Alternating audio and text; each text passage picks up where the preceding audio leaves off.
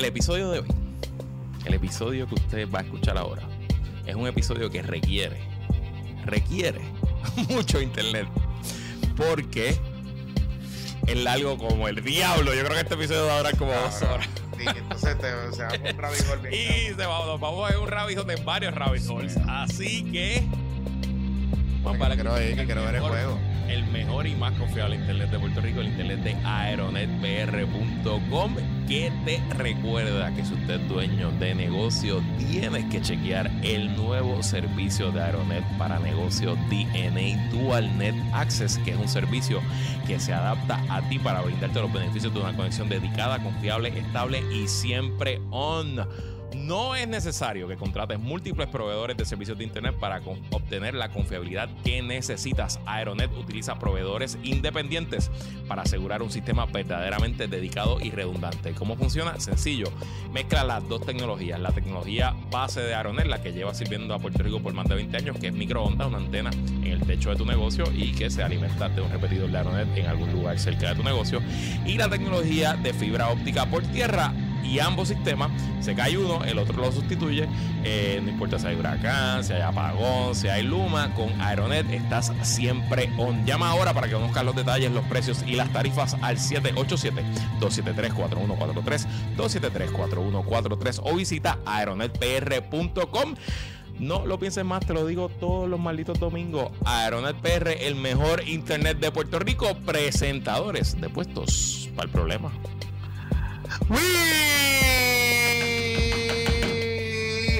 ¡Qué change!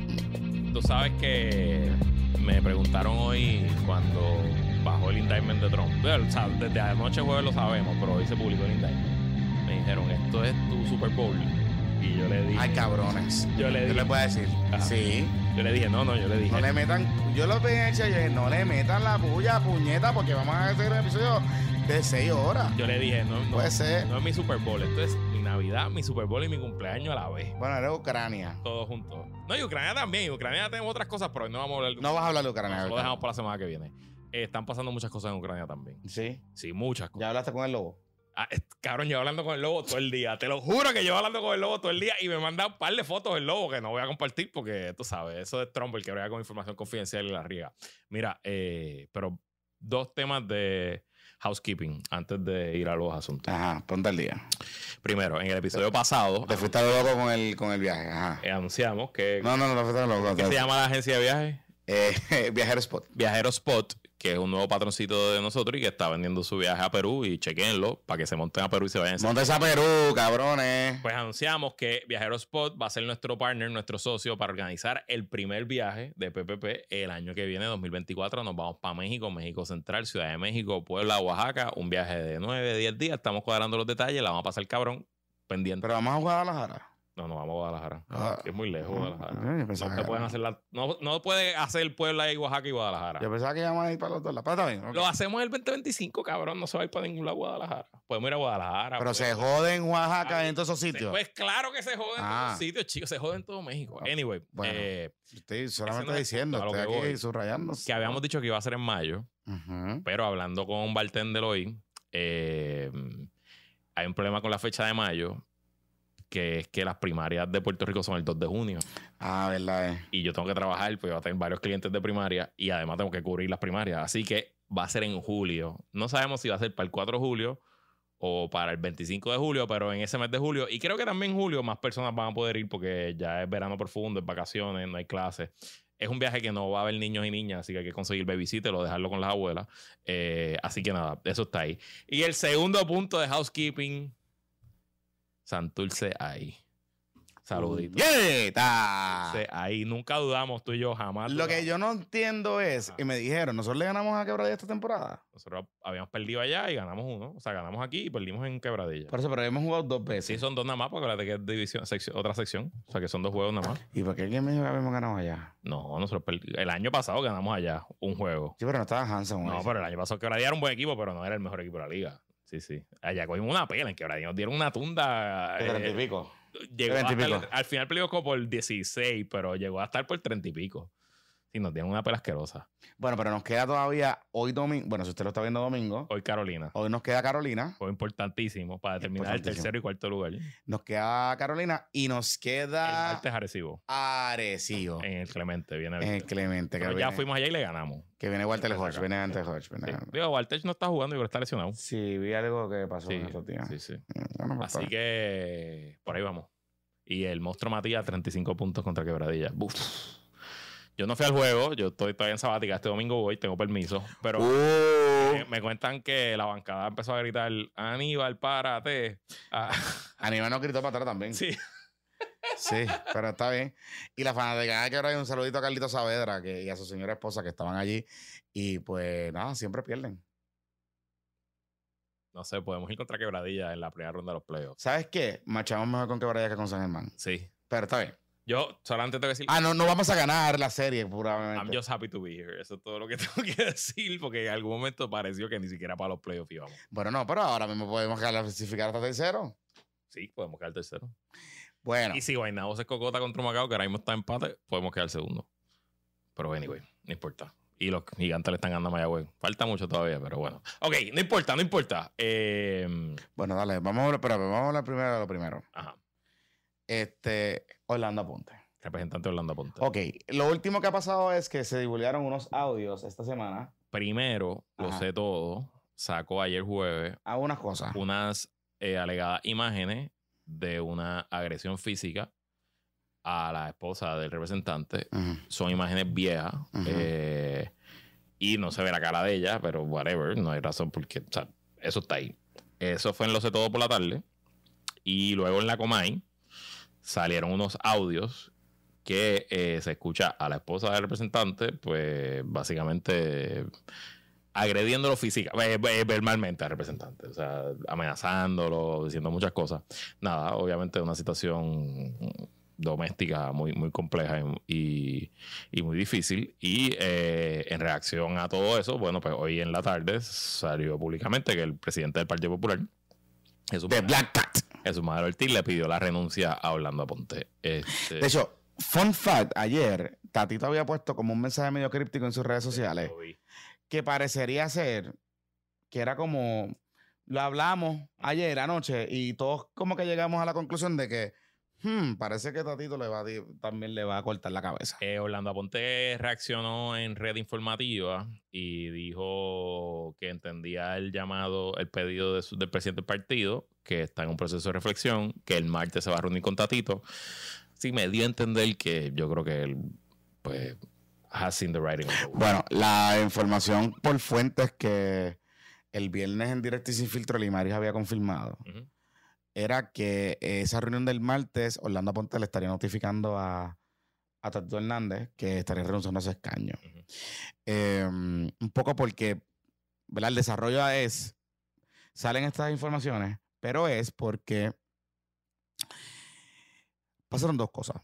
Hay dos filtraciones. Están las filtraciones de las fotos y están unos audios que creo que fue la coma en la que los publicó.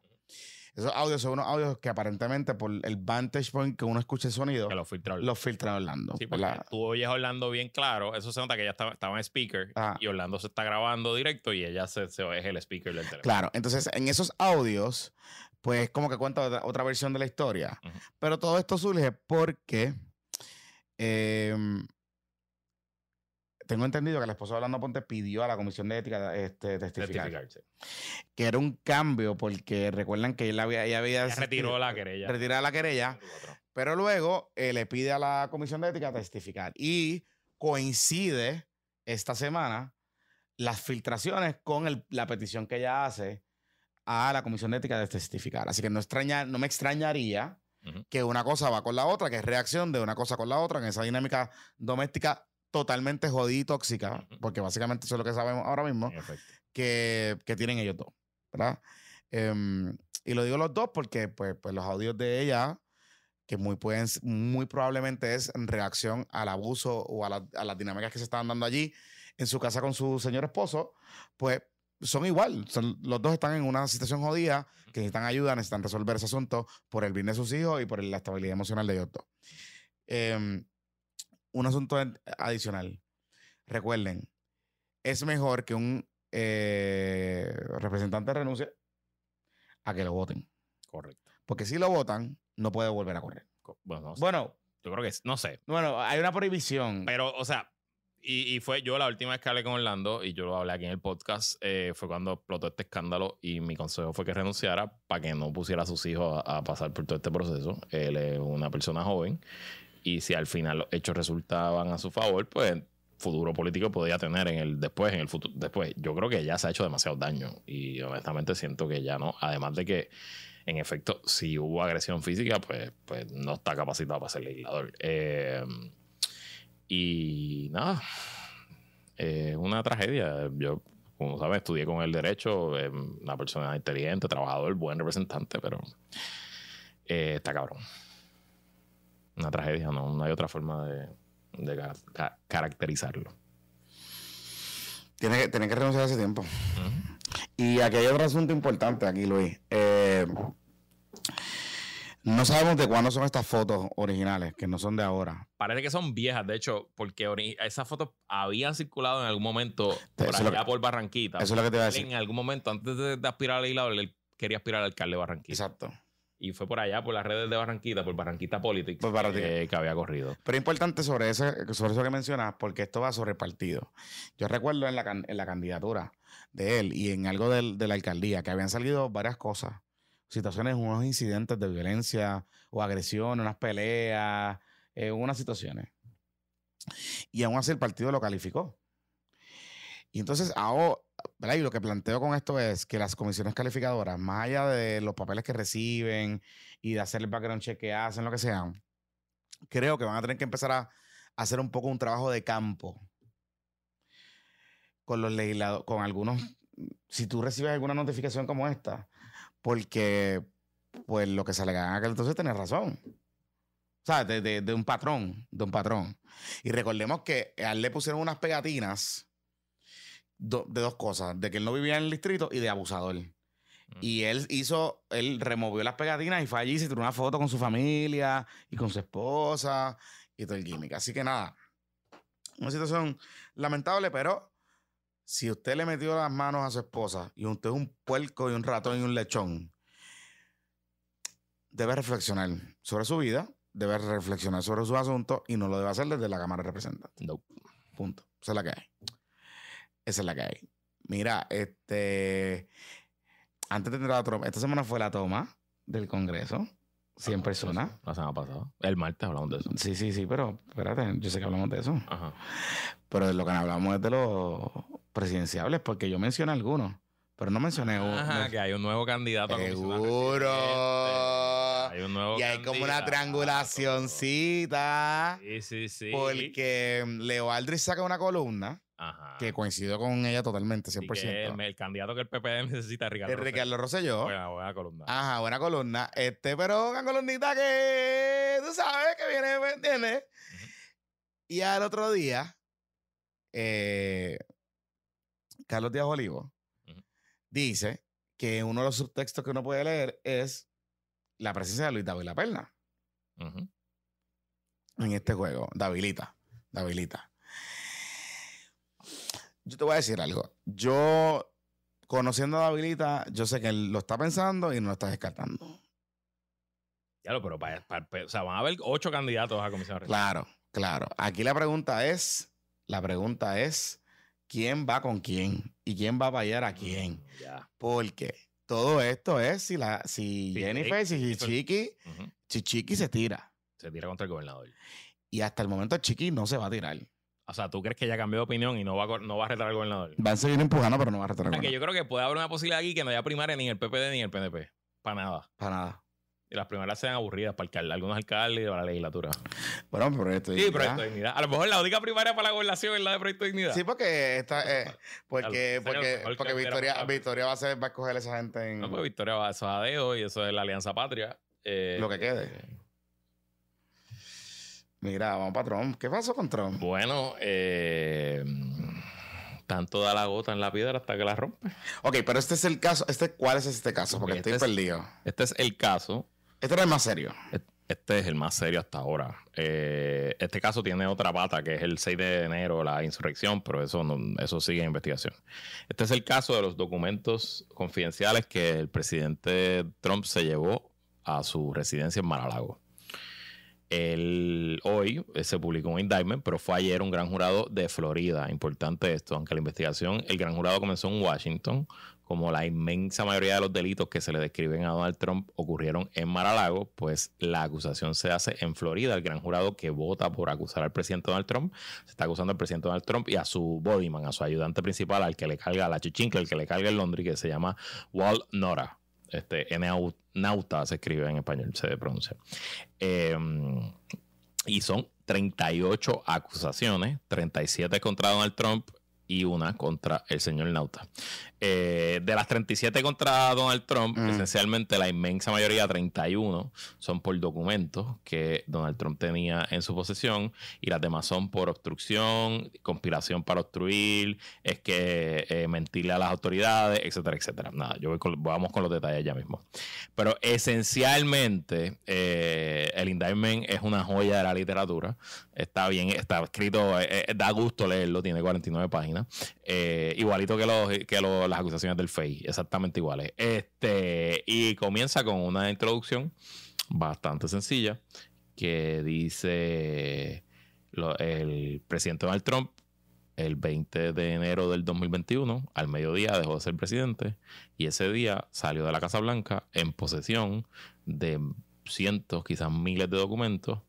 Eh, Eso es lo que yo no logro entender. Que tenían, pero mira, mira, que tenían información sobre la eh, defensa eh, de los Estados Unidos, la capacidad de su armamento, eh, sobre los programas nucleares de Estados Unidos. Códigos, códigos, tiene código. potenciales vulnerabilidades de Estados Unidos y sus aliados a ah, mira. planes para retaliación y responder a un ataque foráneo. y se lo llevó para Maralago donde, donde van a espiar. Cabrón, no solo es que se lo llevó para Maralago, ellos tienen el tracto exacto, completo, desde que esos documentos salieron de la Casa Blanca llegaron a Maralago, ¿dónde estuvieron? O sea, cabrón, tiene fotos.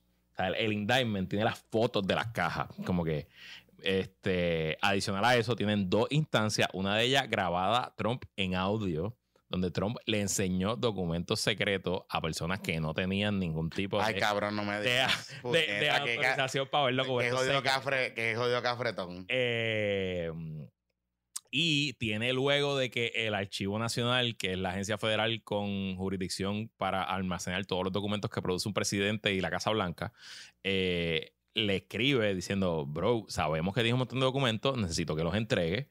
Si no los entregas, te voy a referir al FBI. Y desde ese día que llegó la primera notificación, Trump personalmente empieza a conspirar con este señor Walnora y con otras personas que están colaborando para no entregar los documentos. Y lo tiene este Jonathan, pero lo tiene tan y tan detallado que hay un texto de Melania. Hay un texto de Melania Trump, la esposa, digo, se, especula que es Melania, porque dice Trump Family Member One, pero se especula que es Melania, a Wal Nora, el ayudante este de la Chichincle, que le escribe, ellos, eh, Trump se muda siempre en el verano de su casa de Florida a su club de golf en New Jersey. Ajá. A, jugar, a jugar, a jugar. Sí, porque por la temperatura y whatever.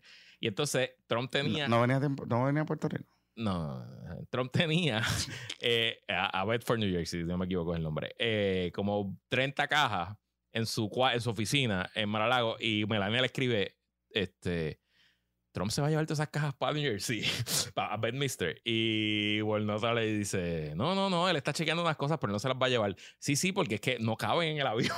Entonces, ¿sabes? Como que que fucking Trump no se lleve todas las mierdas de caja esa porque no tenemos dónde, dónde ponerla a ese nivel.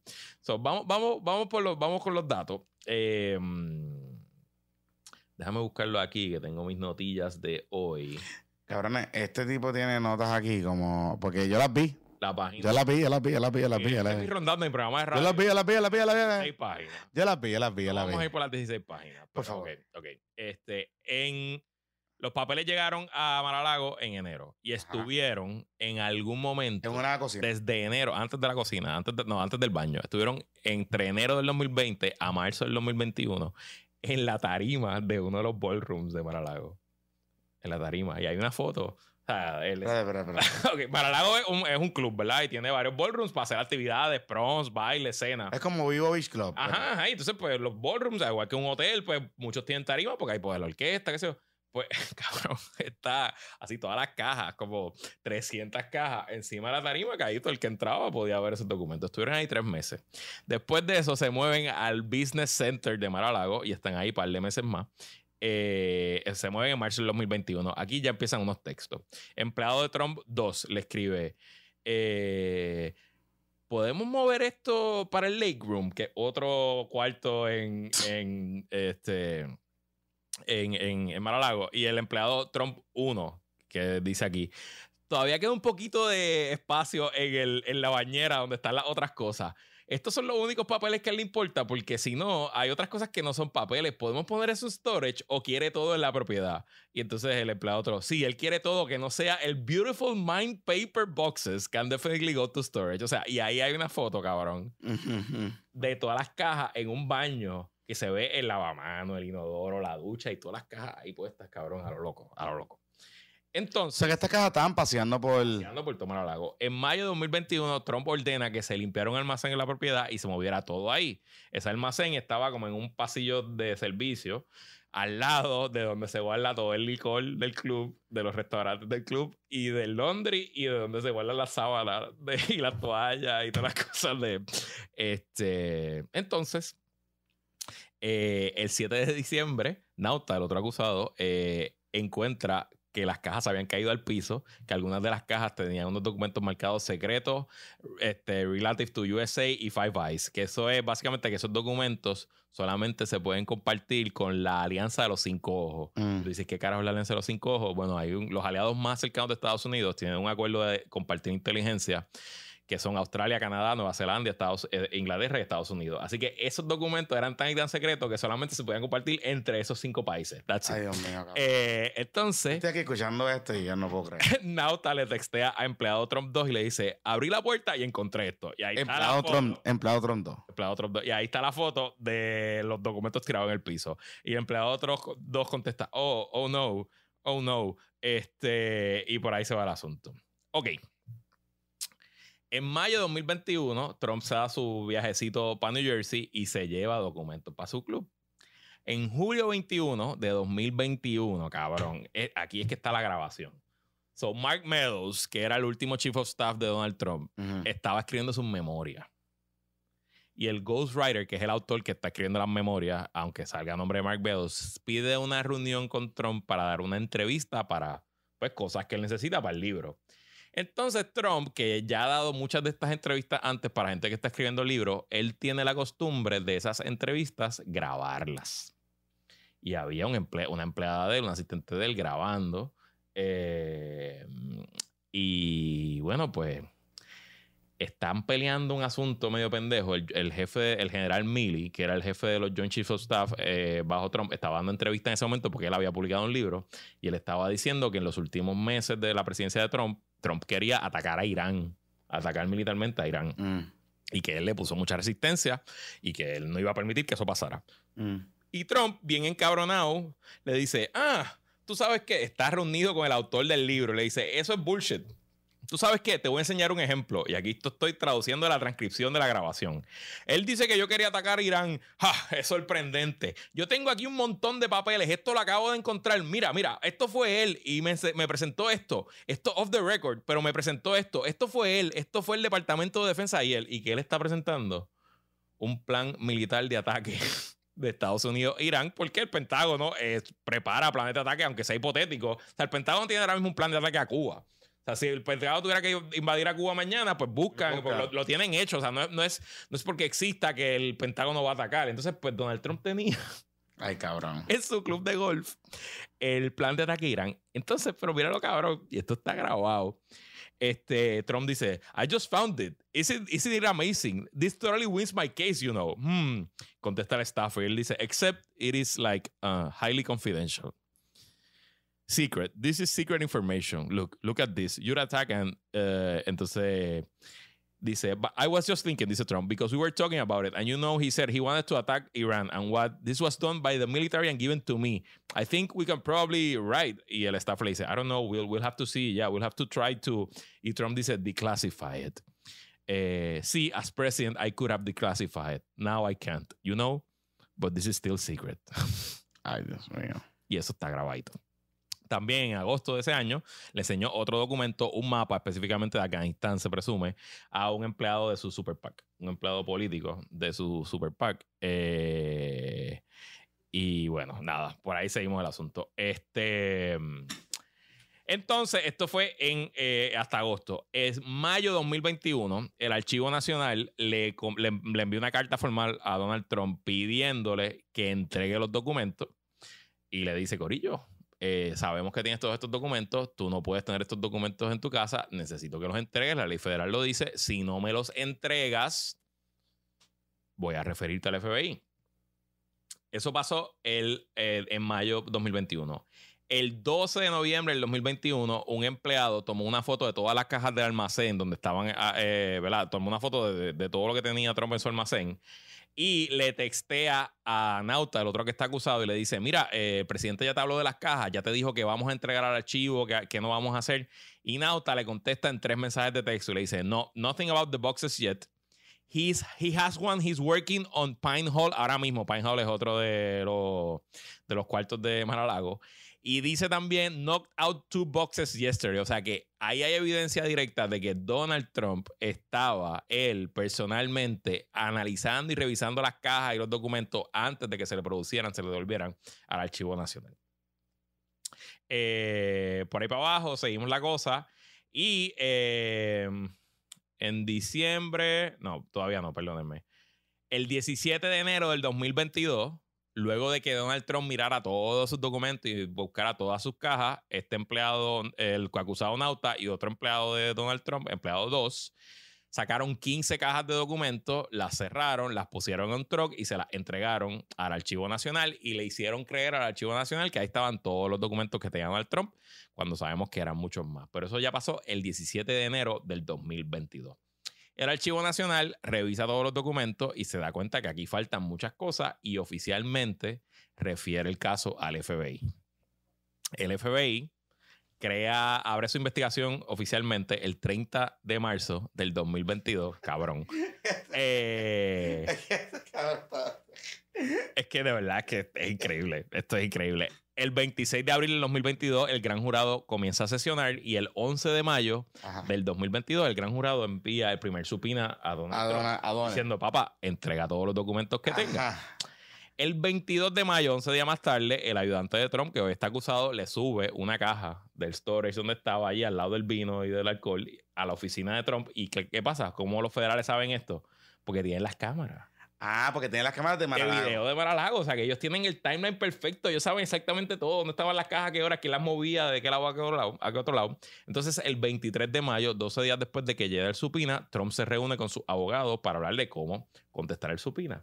Entonces, te acordarás que hablamos cuando tuvimos a Sagar aquí hace par de meses, que estábamos en medio de un debate porque le eh, el gobierno quería que uno de los abogados de Trump entregara su información, que se rompiera el, el privilegio abogado-cliente por la excepción de... Qué jodienda, espérate, déjame ir a buscar porque aparentemente te escuchas con eco. Ah, que vamos a tener que grabar otra vez. No, no, no. ¿No? Es el Zoom. Hombre, sigan. Ah, güey, pero es en el Zoom. Está bien. Ah, pues no, no, no. Ok, ya. Es que debe ser que tú tienes ahí tu, tu micrófono abierto. Ok, bueno, perdónenme. Este.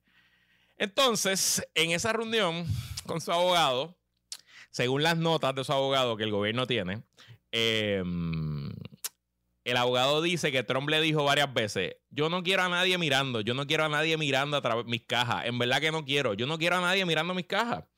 También le dice, oye, ¿qué tal? ¿Qué pasaría si no respondemos? Simplemente, si no le respondemos el supina al gran jurado. Eh, también le dijo Trump a su abogado, ¿no sería mejor si les decimos que no tenemos nada?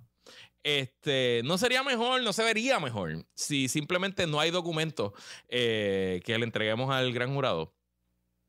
Eh, entonces, luego, durante, pues ellos cuadran, terminan esa reunión Y el abogado regresa 10 días más tarde, 2 de junio, a él hacer una revisión de todas las cajas. Él iba a entrar al almacén donde estaban todas las cajas.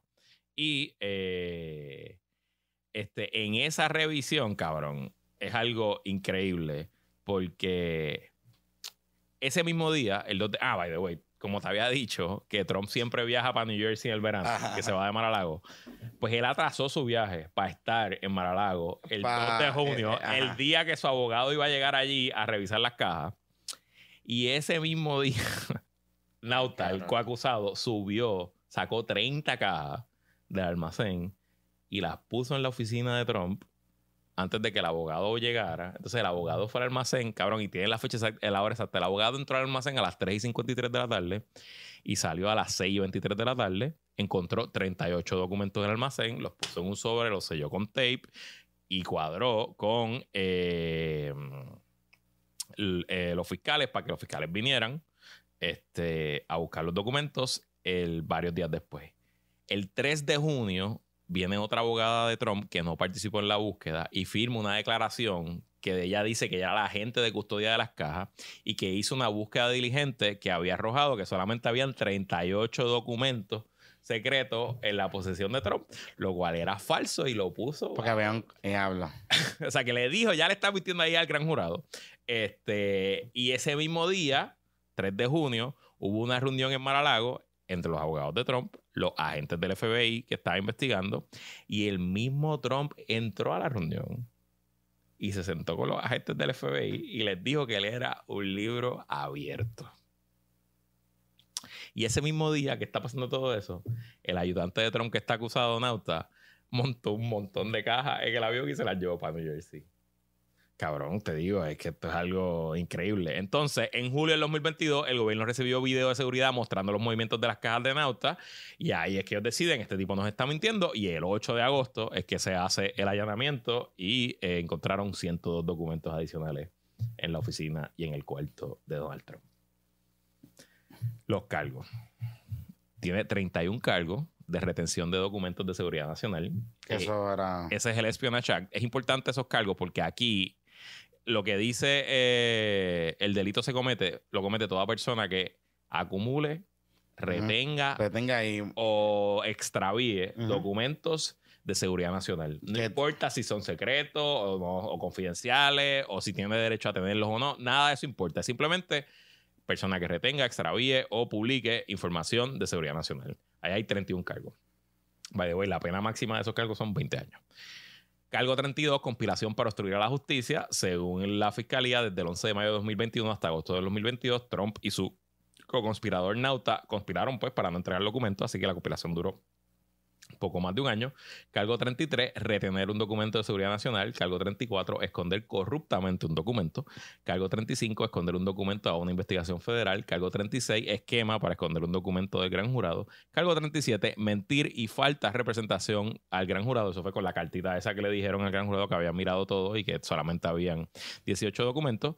Y el cargo 38, uno contra Nauta, contra el coacusado por mentir en su entrevista al FBI el 26 de mayo del 2022. Importante e interesante que el, el indictment, el fiscal enumera todos los documentos que ellos encontraron en el allanamiento y los describe. Y hay un documento, el documento 19, que es el documento de la información nuclear. O sea que esto no, porque había, habíamos pensado que quizás esto eran las cartitas que Kim Jong-un le mandaba o que eran otros documentos que él tenía como trofeos, pero no, cabrón, estamos hablando de cosas que esencialmente el presidente de los Estados Unidos tiene acceso por ser el presidente de los Estados Unidos y no mucha gente más las tiene. Y el tipo las tenía allí en un sótano al lado del vino y de la sábana y de la toalla. el martes, Donald Trump se reporta a la, al arrangement. al arrangement en el tribunal de Florida y comienza este proceso. Hoy el fiscal Jack Smith eh, dio una conferencia de prensa. No una conferencia de prensa, además, realmente porque no contestó preguntas, solamente dio expresiones donde él dijo, pues nadie está por encima de la ley, le dio gracias a su equipo y dijo que él se va a mover para que este juicio sea lo más rápido posible. Y ya eh, Trump dijo que, esto es un wish hunt y que va a ver a su gente en Miami. Eh, sí, correcto. Vamos a ver cómo... Eso va a ser un circo. Eso va a ser un circo el martes. Y Miami es super circo. Y, se puede poner. Tropical. Eh, se puede poner tropical. Diablo. Se puede poner tropical y se puede poner peligroso. Bueno, que ver este, cómo funciona el asunto, pero son acusaciones muy serias. El indictment está muy sólido. Esto no es un caso de conjetura. Esto no es un caso que depende de testimonio. Eh, tienen fotos, videos, audio. Eh, tienen muchos agentes, muchas personas cooperando. Claro, ellos, ellos entrevistaron hasta 20 agentes del servicio secreto para que los agentes le dijeran, bueno, nosotros le damos custodia al presidente, pero nosotros no sabíamos que los documentos estaban ahí. Y también esto habla un poquito de que Trump es un tipo bien raro. ¿En qué sentido? Porque esto es como cosa de hoarder. Esto es como de, o sea, ¿por qué carajo? Digo, no son documentos ni siquiera tuyos, porque si tú dijeras que son documentos personales privados que hablan de cosas tuyas, pero son. O sea, ¿por qué tú necesitas tener un mapa de Afganistán que te preparó el Pentágono? ¿Por qué tú necesitas tener los documentos nucleares del Departamento de Energía en tu casa, debajo de tu escritorio, en el baño de un sitio? O sea, es como. Y, y, vamos, el tipo sabe que está cometiendo un delito porque tienen la evidencia ahí de que el tipo sabe que está cometiendo un delito. Eh, así que nada, vamos a ver cómo se. ¡La aldea está en fuego! Está en fuego. Y pues estaremos aquí para traerle lo último y lo que... Y nada, y, Luisito está. Tron Watch, reactivando Tron No, Tron Watch Full, reactivando el Tron Watch. Estamos pendientes. Quizás vale la pena que sacar un episodito solo de eso. Yo lo puedo grabar y tirarlo en la semana. Ahora vamos a hablar del tema que más le gustó a la gente del tren urbano. Pero antes. Vete, vete antes. Antes. Quedan dos semanas para el Día de los Padres. ¿Así? ¿Ah, dos semanitas. Regala algo distinto. No, que dos semanas, queda una. El, el que viene.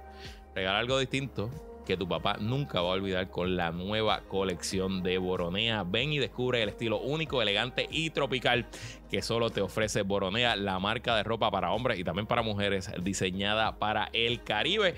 Boronea tiene su nueva tienda en Galería Los Paseos en Coupey donde aprendimos hoy, en lo que van a ver ahora, que había una estación de tren urbano planificada en algún momento.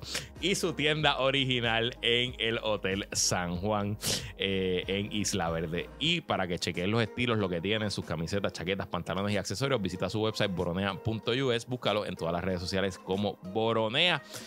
Gracias, Boronea. Pon a tu papá a gozar, regala algo que no va a devolver y que es mucho mejor que medias, pañuelos o corbatas.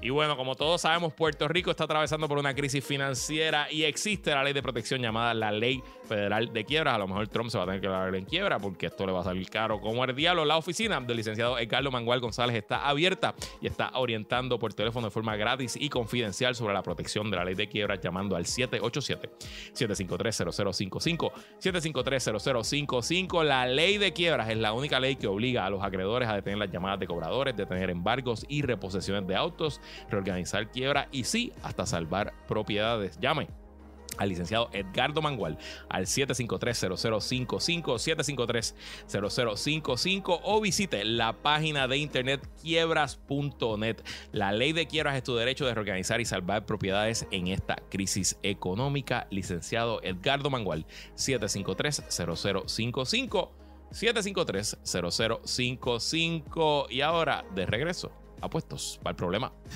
Bueno, vamos a volverlo a intentar. ¿Estás seguro que estamos grabando? Siempre estamos grabando, cabrón. Ah, no vamos parar de grabar. Ok, ya veo, dice record ahí. dale, dale. Estamos aquí, estamos en el segundo segmento de PPP. Es que hemos tenido unos problemitas técnicos, pero. No, bueno. Nos dicen en el chat que esto es culpa de que Pepito consiguió novia y ya se nos. Ah, eso es. la, la, iniciativa y, de. Y no tiene nada que hacer hoy porque le pregunté y no tenía nada que hacer, pero simplemente fue que se fue para el carajo. La iniciativa de. No, en verdad es que. No, Pepito está. No, lo que pasa es que Pepito mañana tiene tenemos un proyecto el sábado y estamos. Tiene que hacer cosas. Anyway. Este. Eh, recuerden que la campaña Sobrino te responde, hashtag Sobrino te responde. Sobrino te responde. Eh, continúa. Si usted se queda sin luz este fin de semana, eh, haga su querella en Luma y se le envía a Sobrinovich. By the way, tengo que decir que desde que Luma arregló lo que arregló ahí en los filtros, no se me ha ido la luz. Así que gracias, Luma. Gracias. Pero importante lo siguiente. importante lo siguiente. Este. Sobrino ha dicho que le han escrito un montón. Sí. Así que te, tiene mucho cariño. Eh, sí, sí, sí, sí, sí. Me le han escrito un montón y pues, pues la vida. Mira, eh, Anyway, ajá. este, vamos al segmento favorito de todos los niños y niñas eh, puestos para la ingeniería. No, no, del Zoom, porque. En verdad del Zoom. Es que Ah. tenemos un chorro de ingenieros que pagan No sea. No sea del porque es del Zoom, cabrón. Y en algún momento, casi todos los jueves, eh, O es energía nuclear o. sí, o algo de ingeniería. o en Y ingeniería. entonces salen todos los de Mayagüez, eh, Mayagüez, ahora y siempre, ya tú sabes, uno empieza, ay Dios mío, señor. Mira, este, pero entonces esto es hoy un segmento en reacción al, al episodio que hicimos del tren urbano. Correcto. Que estuvo súper cool, ¿verdad? Estuvo bien. Tuvimos Este, tremendo feedback del episodio, a la gente le gustó. Este tema, obviamente, hay mucha más interés. Yo creo que yo, nu- yo nunca hubiera pensado que hubiéramos tenido tanto feedback. O sea, nosotros to- tocamos temas que tienen mucha más cobertura y a veces nadie nos escribe de un episodio. Pero de este del tren urbano, como que a la gente le. eh, parece que es como jalcoroso. Sí, pero él, eh, y pero entonces, nosotros estamos acostumbrados a recibir odio, ¿verdad? Pero todo el mundo fue como que, diablo, estuvo bueno, estuvo refrescante. Eh, los invitados que tenemos ahora, uno nos llamaron para corregir unos errorcitos, obviamente, pero nosotros hablamos aquí sin saber qué cara estábamos diciendo. Pero, eh, pero todo en buena, en buena Bueno, yo, habla, yo sé de un par de cosas porque me desvelo y leo con cojones. Por eso pero- está bien, pero ni tú ni yo somos ingenieros. Ah, no, claro que no. Y a veces, bien pocas veces usamos el tren urbano. Bueno, porque, porque no lo uso, porque yo vivo en fucking Carolina y el tren no llega. Eh, Guaynabo llega, pero Pero a donde llega no te, no te no, funciona. no funciona, O no sea, funciona. Anyway, pues eh, eh, usted sabe que hubo unas vistas públicas este lunes. 5 de junio. y estas vistas públicas tuvieron participación de ciudadanos. Correcto. Y pues allí fueron varias personas, varias personas que son entusiastas. Sí. Y una de esas personas, digo, hay dos aquí, dos de los deponentes ciudadanos están aquí con nosotros, eh, pero uno de ellos, Gilberto Vigo, nos escribió y hablé con, habló conmigo esta mañana. Y yo dije, mano, ¿y por qué no te vienes para el podcast? Esta conversación que tú y yo estamos teniendo por teléfono está lo más interesante, pues vamos a tenerla con Porque tú eres un nerdo y él también. Exacto, entonces- a mí me gustan los temas nerdos, a él le gustan los temas nerdos, a ustedes les gustan los temas nerdos, pues vamos a nerdear del tren urbano. Así que... eh, Yo sigo eh, hashtag que lo pague San Juan. Ese es mi, mi, whatever. mi plan. Pero dale. Este, Pero sí. Y entonces, pues tenemos hoy con nosotros, Pero estoy dispuesta a que me convenza lo de contrario. nuevo, estos son dos ciudadanos Sí, sí, sí. O sea, y no- no- utilizando el poder de la democracia. eh, lo que usted debería hacer. están por iniciativa propia sin que nadie les pague. Están donando de su tiempo y de su y de su y de, la- nada, de su tiempo eh, y de su conocimiento y de su entusiasmo por el transporte público para tratar de afectar la política pública de una manera que sea beneficiosa para todos y todas. Qué bonito sonó eso, ah, qué lindo. Eh, así que está con nosotros Gilberto Vigo. Gilberto Vigo Saludos, saludos. y Brian Robles. Saludos, un placer. Brian fue el que habló conmigo esta mañana. Eso es así. Y entonces Gilberto vino ahora y ustedes ambos depusieron el lunes pasado. Eh, yo depuse. Tú depusiste el lunes, el lunes pasado ante la Comisión de Innovación, Telecomunicaciones, Urbanismo e Infraestructura, ¿Quién preside eso? que lo preside Elizabeth Rosa de Arecibo Stan. Ah, Elizabeth. Sí, Sí, sí, yo sé. Eh, y me estabas contando, nos están contando fuera del aire que esta vista pública no se hizo en reacción al reportaje y al proceso de, de comentario público que, que el gobierno comenzó en cuanto a la extensión del tren, sino que fue una, una reacción a lo bien que funcionó el tren durante las fiestas de la calle San Sebastián este año, que fueron las fiestas después de dos años de pandemia, las primeras fiestas, y que en cinco, en cuatro días se movieron 120 y pico mil personas y que la Comisión de Infraestructura dijo, "Hmm, ¿por qué funcionó tan bien? ¿Por qué no puede funcionar así todos los días? Y ahí empezaron este proceso de, eh, de investigación. Pero lo chulo es que se juntó el hambre con la necesidad y a la misma vez que ya estaban ellos citados para deponer, sale la, la historia del nuevo día de primera plana ese mismo día y pues una cosa se cuadró con la otra. Así que están aquí. Así que bienvenido. Bienvenido, bienvenido. bienvenido gracias. Qué bueno. Gracias, gracias a ustedes por la invitación. Qué bueno, y los felicito por la iniciativa, este, porque las vistas públicas son para eso. Eh, son para que la gente pueda ir a deponer y pueda exponer su- sus ideas o preocupaciones, ¿verdad? Eh, o exponerse también a, a todo esto. Eh, vamos a empezar por lo básico. ¿Quiénes son ustedes dos? ¿Y qué- a qué ustedes se dedican como tal? Bueno, pues yo soy Gilberto Vigo, eh, soy delineante de profesión. Eh, sí, como dijeron, soy entusiasta del tren urbano desde que, desde que empezó su construcción. Eh, documenté su historia desde el 99 hasta 2008 por ahí y también la he seguido documentando. O sea, tú eres entusiasta del tren. Exacto, desde... Bueno, y también tuve el privilegio de ser uno de los primeros pasajeros cuando la primera vez que se movieron los primeros dos vagones. Así que eh, tuve ese privilegio cuando Bueno, eso fue en el año 2000, ya ha pasado 23 años. Wow. Y entonces eh, estuve en varios internados con el tren y, me- y también luego ya en operación, pues pude caminar los 17.2 kilómetros y visitar las 449 columnas que tiene el proyecto. ¿Y Así por qué, que, por qué tú hiciste eso? Bueno, porque lo que pasa es que es, uno de los internados era inspeccionar la infraestructura. Ah, en el internado. Yo decía, Exacto. yo decía, fue que yo dije, pero ¿por qué en tu tiempo libre tú estuvieras haciendo la cosa? Eh, sí, o sea, había, había un challenge, algo así, como que, No había ¿no? O sea, TikTok como que para no había eso. TikTok, qué sé yo, ajá. Entonces, tú inspeccionaste todas las columnas. Eh, empecé a inspeccionar las columnas, los viaductos, los túneles y nada, este, en aquel entonces pues todavía el tren estaba relativamente nuevo y pues no había mucho que señalar, pero gracias a Dios estaba bien mantenido en aquel momento.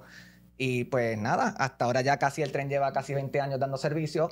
No ha habido que hacer mucho tampoco, así que eso es una buena señal. Yo sé que mucha gente dice que el tren salió caro, que esto, que aquello, que lo otro, pero que en realidad hemos tenido que hacer en 20 años con el tren, si, si el tren para los efectos casi no ha dado problema. Lo más que se ha hablado es la- las máquinas de boletos y esos son temas de software, temas de, ¿verdad? Que se tienen que dar updates, temas de tecnología. Mm. Sí, es verdad, el tren con María no pasó nada, con los terremotos Exacto. no pasó Los nada. daños fueron o sea, mínimos. Sí, sí, sí, digo. Y, y de hecho, hay muchos datos curiosos de... por eso costó tanto, porque... Ajá. o sea, Y de hecho, hay muchos, hay muchos datos curiosos que el tren eh, tiene y que ha hecho aportaciones.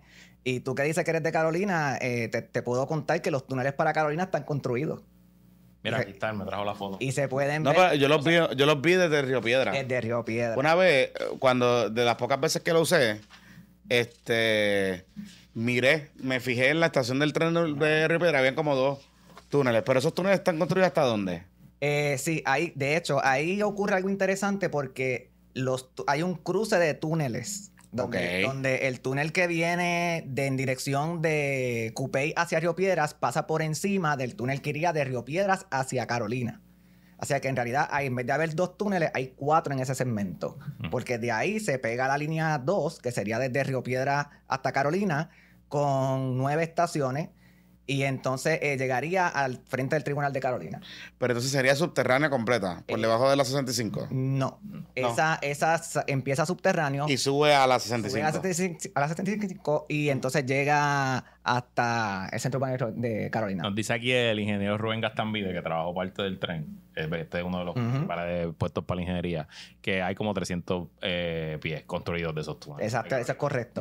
Eso es O correcto. sea, sí se llegó a, se, se llegaron a adelantar esos túneles. sí, y de hecho, el otro adelanto que da cuenta de que el tren sí estaba planificado para continuar en Sagrado Corazón, el final de la vía, Eso ya, sigue, ya tiene inclinado. Incli- Inclinado que yo siempre he pensado que ahí era donde empezaría de nuevo. ir- ir- Eh, ahí es que era subterráneo. Ya tiene los muros de contención, está inclinado para que continúe lo más cómodo posible. Exacto. Así que eh, sí hay temas ya de, de planificación que se construyeron.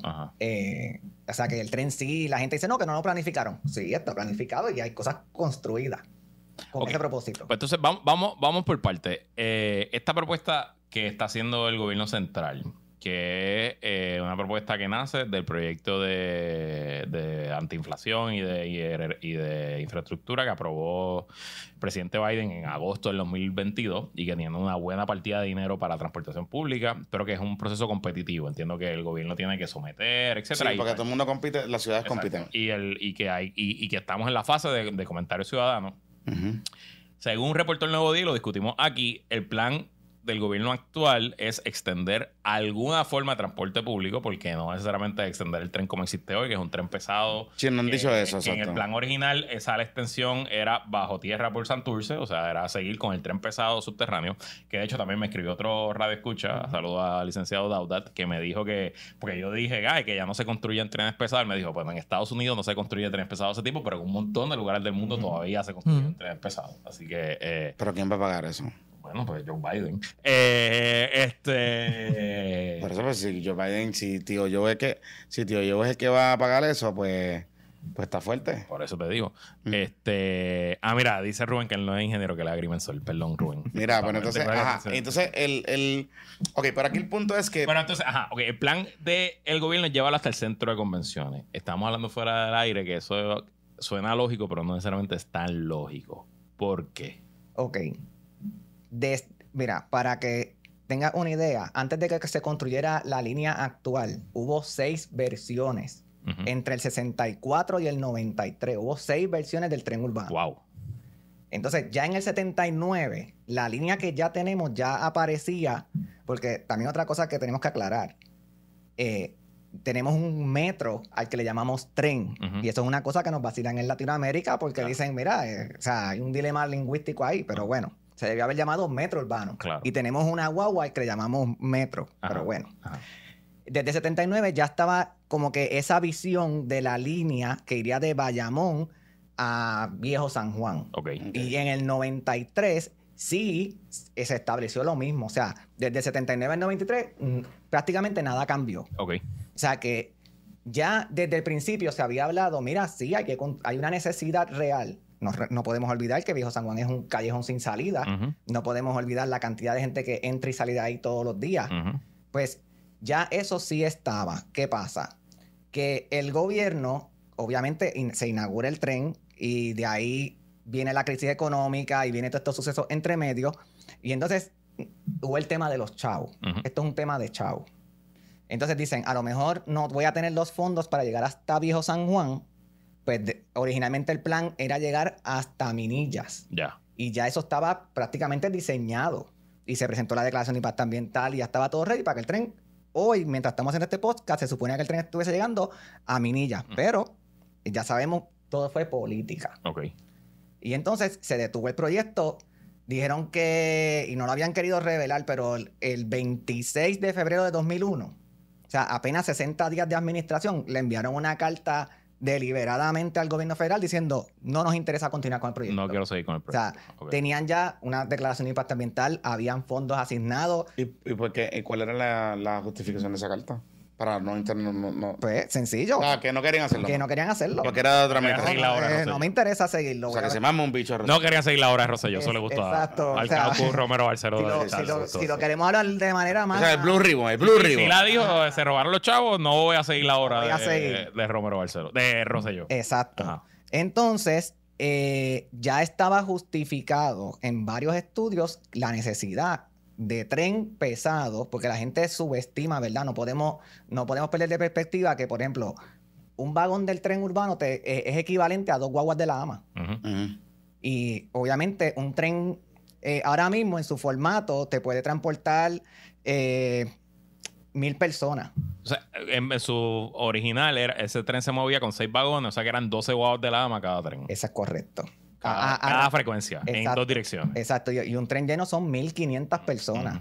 Y por ejemplo, uno de los problemas que tiene ahora mismo es que la gente dice, ah, pues vamos a hacer otro medio de transporte. Pero es que, ¿por qué hay que hacer la logística que se hace para la fiesta de la calle San Sebastián? Porque tú tienes el tren escupiéndote en Sagrado Corazón, 1500 personas, porque te llega. ponen el tren de seis vagones Ajá. cada vez que llega. Entonces, eh, las guaguas no tienen esa misma capacidad de aguantar el empuje que el tren ya Así que puede ca- hacer. o sea, cada tren, cada vez que se baja un tren lleno, yo tengo que tener 12 guaguas esperando Eso para es correcto. Eso Y-. Y eso es bregar con incordio, con...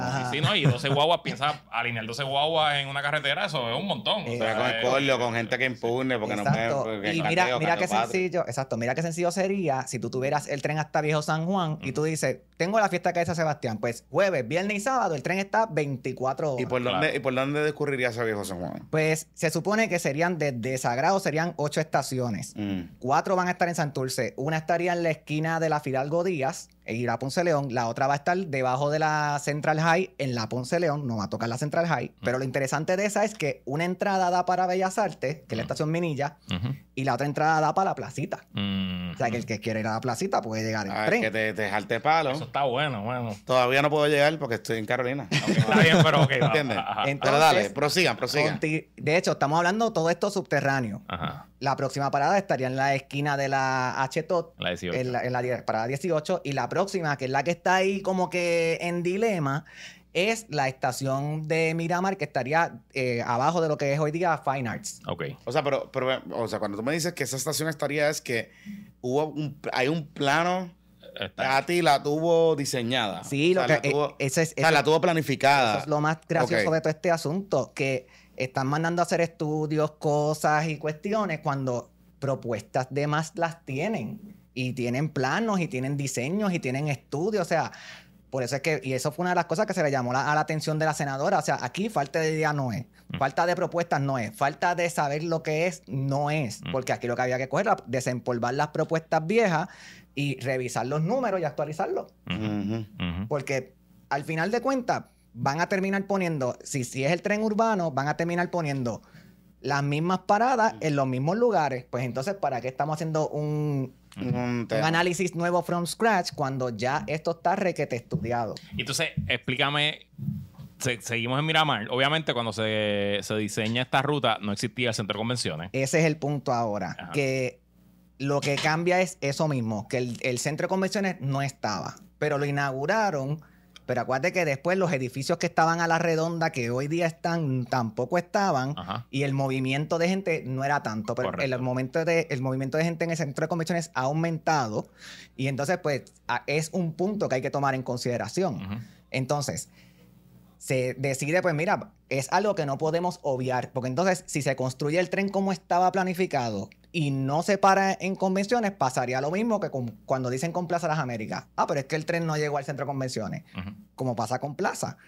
Pues, ¿qué sucede? Que lo proponen como una primera subfase y supuestamente con miras a llegar a Viejo San Juan. Y otra cosa que no podemos perder de perspectiva tampoco es que allí al lado del centro de convenciones hay dos terminales de crucero, que es el Panamericano 1 y 2. O sea que ahora mismo hay que hacer toda una logística para llegar a, esa, a esos cruceros cuando tienes crucero, cuando tienes actividades en el, en el centro, cuando tienes actividades en el distrito, más eh, actividades en los hoteles. Y pues para evitar eso, haciendo una parada del tren allí que cubra esa zona más cómodamente, se resuelve eso.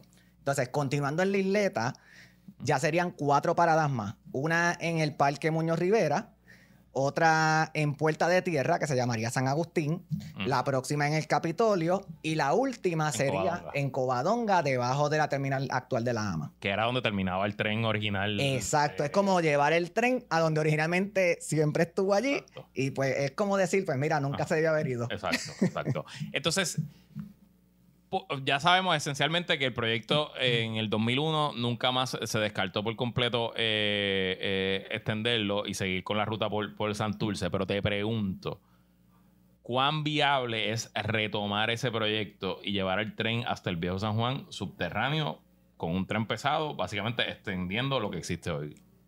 es completamente viable. Aquí de lo que estamos hablando realmente es de ponernos creativos y buscar los fondos para hacer el proyecto. Ok. Porque eh, si venimos a ver y uno mira, ¿verdad?, Lo- la- a dónde caen los tapones por las mañanas y de dónde salen por las tardes, es de las áreas que ahora mismo no tienen el sistema de tren.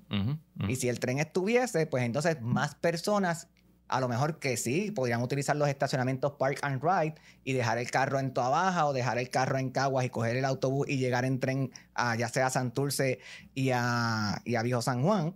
Pero ahora mismo, como eso no ocurre, pues obviamente pues desalienta un poco. Ya. Y te pregunto, ¿cuán responsable es la... Porque parte de la, de la planificación del tren era que muchas de las zonas alrededor de las estaciones se iban a desarrollar con proyectos de alta densidad, de vivienda. Yo tengo, yo estoy, estoy clarísimo que eh, la- los lotes alrededor de la parada Sagrado Corazón se iban a mover muchas de oficinas de gobierno. Yo recuerdo que el DEC esencialmente iban a vender fomento, iban a cerrar fomento al lado de Plaza Las Américas, iban a crear un edificio grandísimo, poner todas las eh, agencias de, de desarrollo económico al lado de Sagrado Corazón, turismo, etcétera. La policía se mudó para acá. Eh, originalmente la policía, donde es el DRD, lo que iba a ir era la policía, que es al lado, que se puede caminar desde el tren urbano.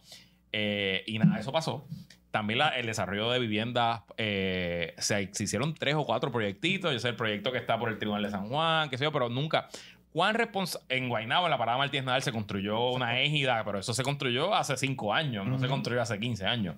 Eh, ¿cuán, cuán, o sea, ¿Cuán responsable es ese desarrollo fallido de que el tren no tenga quizás el volumen que se proyectó? Es que ahí hay una responsabilidad, es que volvemos. Tenemos un dilema de muchas ideas buenas. Propuestas buenas o que no se ejecutaron o se ejecutaron mal. Ya. Entonces, ¿qué pasa?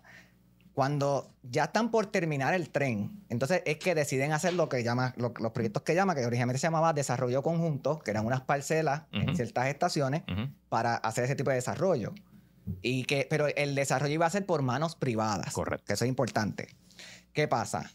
Que en conjunto con esto, acuérdate que el tren depende del peatón.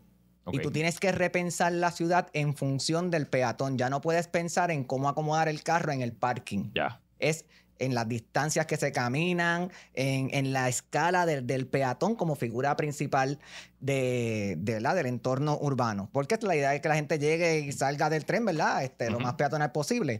¿Qué pasa? Que también había que hacer toda una rezonificación y para tú saber cuál es el área de impacto de cada estación, por lo general se toma un radio de 500 metros alrededor de cada puerta de cada estación. Y eso delimita, ¿verdad? Eh, la Junta de Planificación hizo el plan de desarrollo orientado al transporte, hizo los, los mapas, hizo de- designó zonificaciones por cada lote bien puntual, hizo el reglamento, hizo todo. Murió, se quedó. Se quedó como muchas Bueno, a mí me parece ridículo que en la una de las parcelas Para sí. hay dos de las parcelas principales en, en la poli, esa estación. Roosevelt. Y en Sagrado Corazón, parcelas que son del gobierno, que se haya construido una farmacia y un fast food. De hecho, eh, Ah, bueno, esos son los de. sí, el donde está el Popeye. Bueno, ahí y el había- bueno, y frente a la poli. Bueno, por ahí viene, para- el para- y el McDonald's. Bueno, pero, pero, pero, ahí había. Hay un proyecto que todavía está en planificación, que es un, un condominio de estos subsidiados. Sí, papá, pero. que, es, que es en la. en la- pero en la- debía haber no uno, debe haber cinco. Claro, claro, O sea, claro. esa- y Y- la parcela esa grandota. y- y claro, coño, y- la de la poli, fre- fre- fre- la de la poli. Frente a la poli, tú pudiste haber construido un edificio de vivienda que sea comercial abajo y vivienda arriba para estudiantes. Por eso, pero yo recuerdo que- vive en la milla de oro. Pero acuérdate que ese edificio que iba para esa de esto de la poli es el famoso edificio este que te acuerdas que, que estuvo vacío mucho tiempo y después lo convirtieron en subsidiado, que está al frente. No, no, no, no, no, ese otro. Ese era No, otro no, que por eso, por- por eso, pero ese Ese es por el edificio- Departamento del Trabajo. No, no, no, no. Sí, por Ese- el Chiquenín, ese está por el Chiquenín. No, ese, ese es otro. Pero eh, por, la, po- por la poli, justo al frente de esa parcela de CBS, hay este condominio gigantesco que estuvo vacío, que lo convirtieron después en, en Pero que otra que- cosa. a lo que voy, que lo que, que, que, se- que eso se suponía que eso iba para ahí. Por eso, Es lo que te quiero decir. diciendo- lo que nos está diciendo aquí el compañero es que eso estaba planificado y zonificado. So, alguien metió la mano y le cambió la zonificación Mira, y para que se pudieran hacer el desarrollo así. y hay otro en- ejemplo peor ahora ¿Cuál? mismo ocurriendo. Ajá. porque están esos dos ejemplos que ustedes mencionan. Y el ejemplo que está ocurriendo ahora mismo es la nueva construcción del, pop- en el, del Popular Center. Ajá. Están metiendo un edificio de 12 niveles, de 800 estacionamientos, Ajá. justo en la puerta de la estación del tren. O sea, yo creo que eso es un golpe terrible al proyecto después de que el propio banco, ¿verdad? Había hecho un proyecto con éxito, el Fine Arts, eh, hicieron el puente peatonal, el Urban Hub, todo un éxito. Pero ahora vienen con este otro proyecto y me imagino que la excusa es, es que estamos vamos a eliminar el parking del frente para poner un edificio. Es que parte de lo que decía la zonificación nueva era los, los mínimos de requerimiento de parking se iban a convertir en máximo. Entonces, eso nunca se cumplió. tú sabes que, que ahora que tú mencionas eso, yo me recuerdo que cuando yo estaba en época universitaria, eh, Los otros días. Sí. Había un. Yo veía este proyecto que me salía un montón y decía contra, yo quisiera vivir ahí. No era ciudadela. Es una porquería. Siempre ha sido una porquería Ajá. y pues siempre será. Ajá. Este. Era en la estación de Martínez Nadal. eh, y era un complejo que creo que lo terminaron haciendo después. Era un complejo, un condominio tipo ciudadela que tenía todo. Tenía como que un rooftop pool, era como que bien, el diseño era como negro y gris y no sé qué. Y era paralelo, bien paralelo, en la parcela, la parte de atrás, colindaba como que con un complejo de vivienda pública que había ahí. Había un edificio que de hecho está vacío ahora mismo. Y todo eso iba a estar como que esa era parte del desarrollo de la estación. Y luego lo terminaron haciendo, creo que es una égida o es un condominio, no sé, pero se- es bien, es mucho más pequeño de lo que estaba planificado. Sí, porque lo que pasa también es que el tren se termina en el 2004, entonces entran varios factores, viene la crisis económica local, viene el tema también de la crisis de la burbuja de vivienda, o sea, el tren como que se tuvo que topar como que con situaciones, muchas situaciones negativas que era totalmente contrario al panorama que cuando se comenzó co- a Cuando construir. se ideó. Entonces, por ejemplo, eh, tú tenías una proyección de 110 mil personas, pero al mismo tiempo, cuando se inaugura el tren, se empiezan a ir esas 110 mil Claro. personas del país. Claro. O sea que Sí, en teoría, probablemente la proyección demográfica es que ahora en el Ajá. 2020 íbamos a ser casi 5 millones de puertorriqueños. Exacto. y en la zona metropolitana íbamos a vivir 1.4 millones de puertorriqueños. Ah, Tengo una pregunta ahí sobre ese asunto. O sea, si la proyección eran 110 mil pasajeros diarios, A los 20 años. a los, ah, o a los 20 años. O sea, ya llevamos 20 años, llevamos 22, ¿no? Más o menos. Casi 20 ya. Exacto. Nunca se ha llegado a la proyección, ni al, ni al mínimo. No, lo más que se ha llegado es poco más de la mitad. Yo 60. creo que en, en 70. Como 2014, 2015, ¿verdad? Exacto. Por ahí fue. Y fíjate, ah, hubo, hubo un tema que es el tema de la gasolina, porque en 2008 hubo la crisis de eh, la gasolina y el tren aumentó en pasajeros.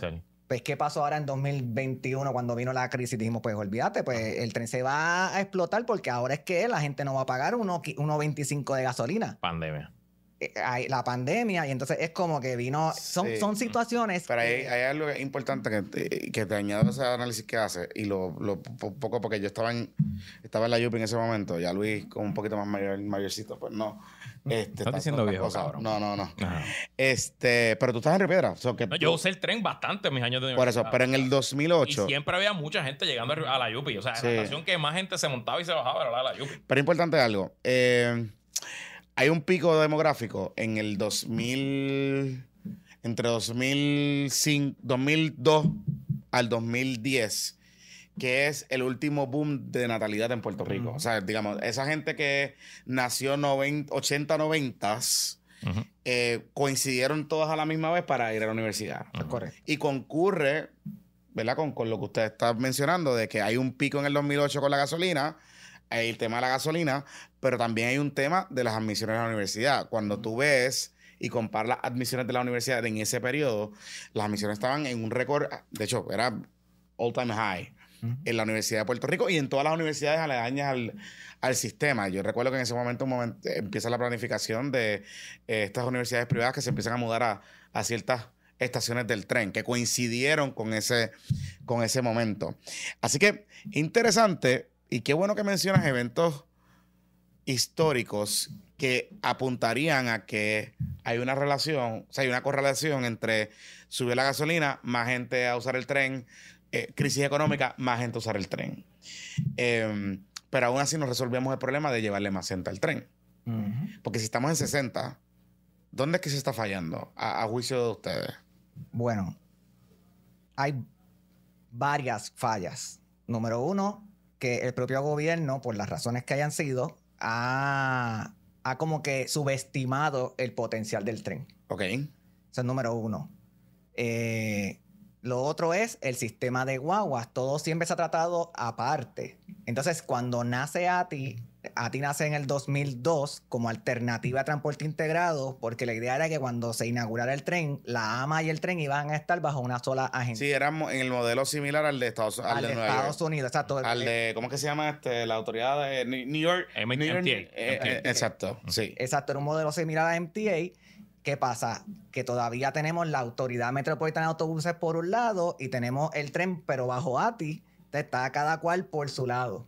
Y esa, esos esfuerzos nunca se han logrado coordinar. De hecho, Mm. otra de las cosas que sí ha ocurrido es que desde el 2004 se han, ha- se han hecho varios planes de integración intermodal, que de hecho ese es otro concepto que los puertorriqueños no estamos acostumbrados. Mm. Porque entonces aquí la gente dice, ah, pues si yo uso el carro, no tengo por qué usar el tren. Si uso la guagua, no uso el tren. Si uso la bicicleta, no uso la guagua. O sea, es como que esta parcialización de los, de los medios, en vez de verlo como un sistema, es yo tengo que llegar de punto A a punto B. ¿Cómo yo puedo llegar de manera más rápida o de manera más eficiente? Puede ser en carro, igual puede ser en carro y tren, puede ser bicicleta y guagua y tren. O sea, usted tiene que conocer los medios que tiene disponibles de transportación para llegar de punto A a punto B. Y ahí es donde hemos fallado porque no es tirarle a la ama, no es tirarle al tren, es estos dos se supone que son hermanitos y se supone que sean un partner, eh, ¿verdad? Totalmente integrado y eso no ha ocurrido. Mm, o sea que lo que lo que yo decía de, de que yo pretendía que la guagua me llevara hasta la estación del tren es una mierda lo que estoy hablando. No, no, eso es lo que él está No, diciendo. no, no, no, porque le está no, no, lo que está planteando es que Eh, Y es que es imposible que el tren llegue a por todos eso, lados. por eso te digo, o sea, lo que está planteando, lo que está planteando es, no puedes verlo como un todo separado. Es decir, si tú tienes que llegar a punto a punto B, pues muy probablemente, y yo pensando aquí, hay diseños de estaciones de, de guagua, Ajá. Que tú llegues, pues llegas con el carro, dejas el carro y te metes la guagua. O sea, como que, por ejemplo, un- una estación de transporte. Y hay que pensarlo como si fuera un sistema nervioso. Eh, los nervios principales, pues el tren, porque son los que más carga cargan, eh, mueven. Pero lo que llega a tu dedito del pie, que es una urbanización, pues eso puede ser una piscicorre. Exactamente. ¿Entiendes? No tiene ni siquiera una Bueno, buena. yo, pero, yo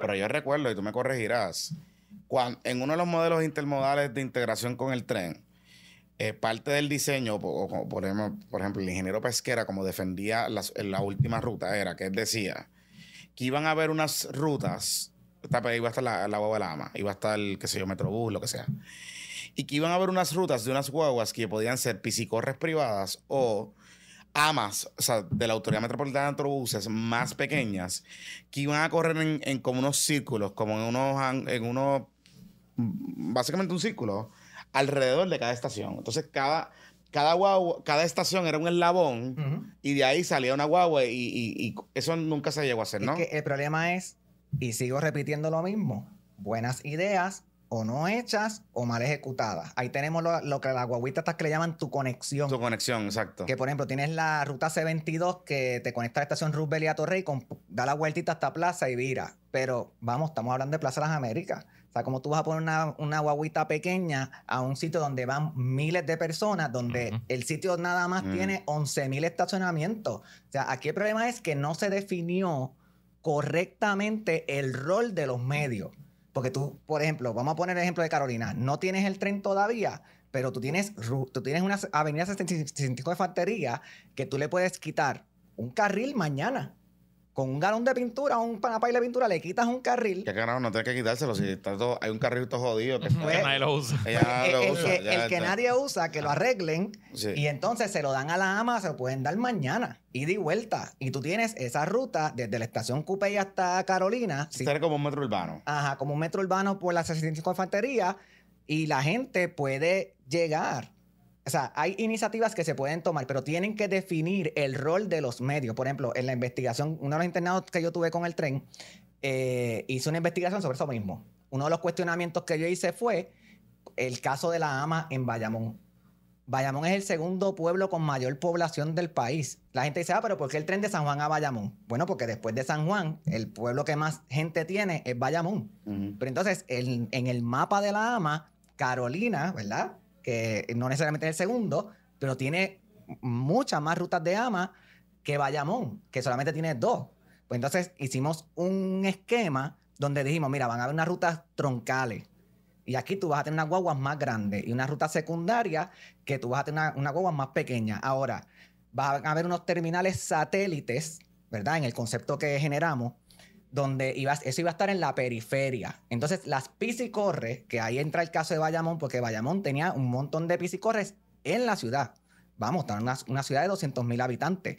Pues esos terminales satélites era para conectar la piscicorre con la AMA, para que la piscicorre se concentrara en ir del borde de la ciudad hacia los campos, que eh, las piscicorres son buenísimas para los campos. Yo las Claro. cogí en mis años Ujú. universitarios también. Claro. Así que el problema aquí es que los roles no se han definido y no se ha definido bien cuáles son estos corredores importantes troncales y cuáles son estos corredores secundarios y, y qué rol específico le vamos a asignar a cada medio.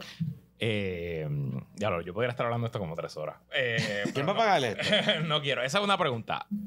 No sé si están empapados de la ley federal, cómo se aprobó. O sea, ¿cómo funciona el financiamiento? ¿Cuánto dinero realmente hay disponible para esto? Bueno, ahí eh, no, sé que existe la ley, no Ajá. tengo idea de cuánto eh, hay asignado, Ajá. pero sí sé que muchas propuestas federales son por competencia. Correcto. Y obviamente, pero tienes que hacer la propuesta y llevarla. O sea, está- yo, creo que, yo creo que el gobierno lo que está es perdiendo el tiempo, porque esto es por tiempo también. O sea, tú tienes que ir corriendo con una propuesta porque tú no eres el único que estás llevando una Todas propuesta. las ciudades de Estados Tienes- Unidos y todos Tienes los un montón de ciudades y cada ciudad quiere su proyecto y- tienen que presentar los documentos. O sea, no es como aquí que a lo mejor, pues, pues cambiamos la subasta, cambiamos. Allá te dicen un día, es ese día. Así que el gobierno tiene que ya formalizar una propuesta. Creo que el paso que están diciendo de vamos a ver si es un tren, si es una guagua, si es esto. Ese paso era como que totalmente innecesario. Pero, pero, o sea, pero ahora mismo, por ejemplo, eh, y, y que es mi preocupación, o sea, todo lo que tú has planteado y todo lo que ustedes han discutido, lo que ustedes plantearon en la, en la vista, eso todo el sentido del mundo. Yo creo que, o sea, no, no es, estamos totalmente de acuerdo, ¿verdad? Que son las fallas estructurales que tenemos en nuestro sistema modal de transportación. Ahora, mi preocupación sigue siendo la siguiente. Ahora mismo hay gente en, vamos a poner un municipio cerca de la zona metropolitana, Corozal. Hay gente en Corozal que en su vida se han montado en el tren. O que han cogido una guagua de la autoridad metropolitana de autobuses, ni tan siquiera metro urbano, porque pues no le funciona, no hay no tienen manera de llegar a punto A, punto B, esto que mencionas. la...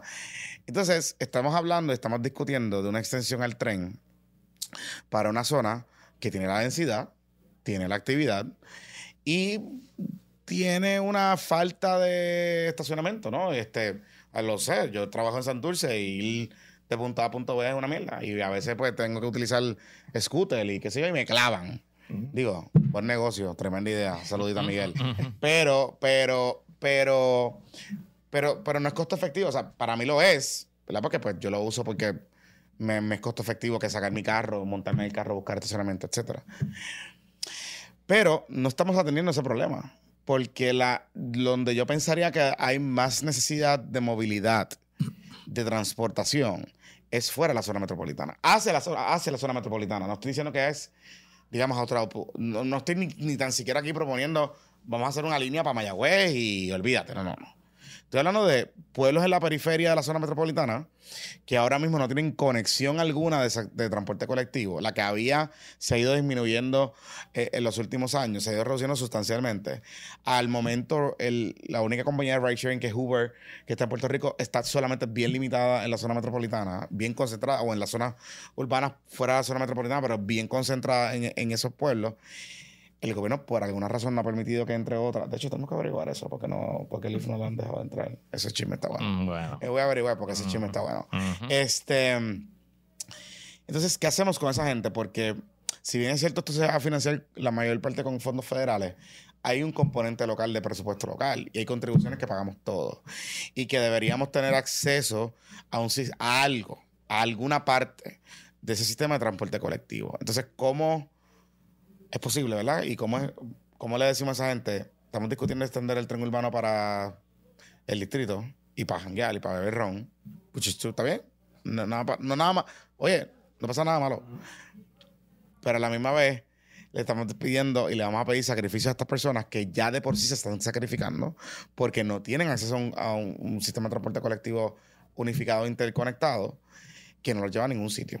O sea, ¿cómo, cómo balanceamos una cosa con la otra? Ahí, ahí hay el factor principal yo creo que lo que se está haciendo ahora es, después de 20 años, estamos tratando de cambiar el discurso. Ok. Ok.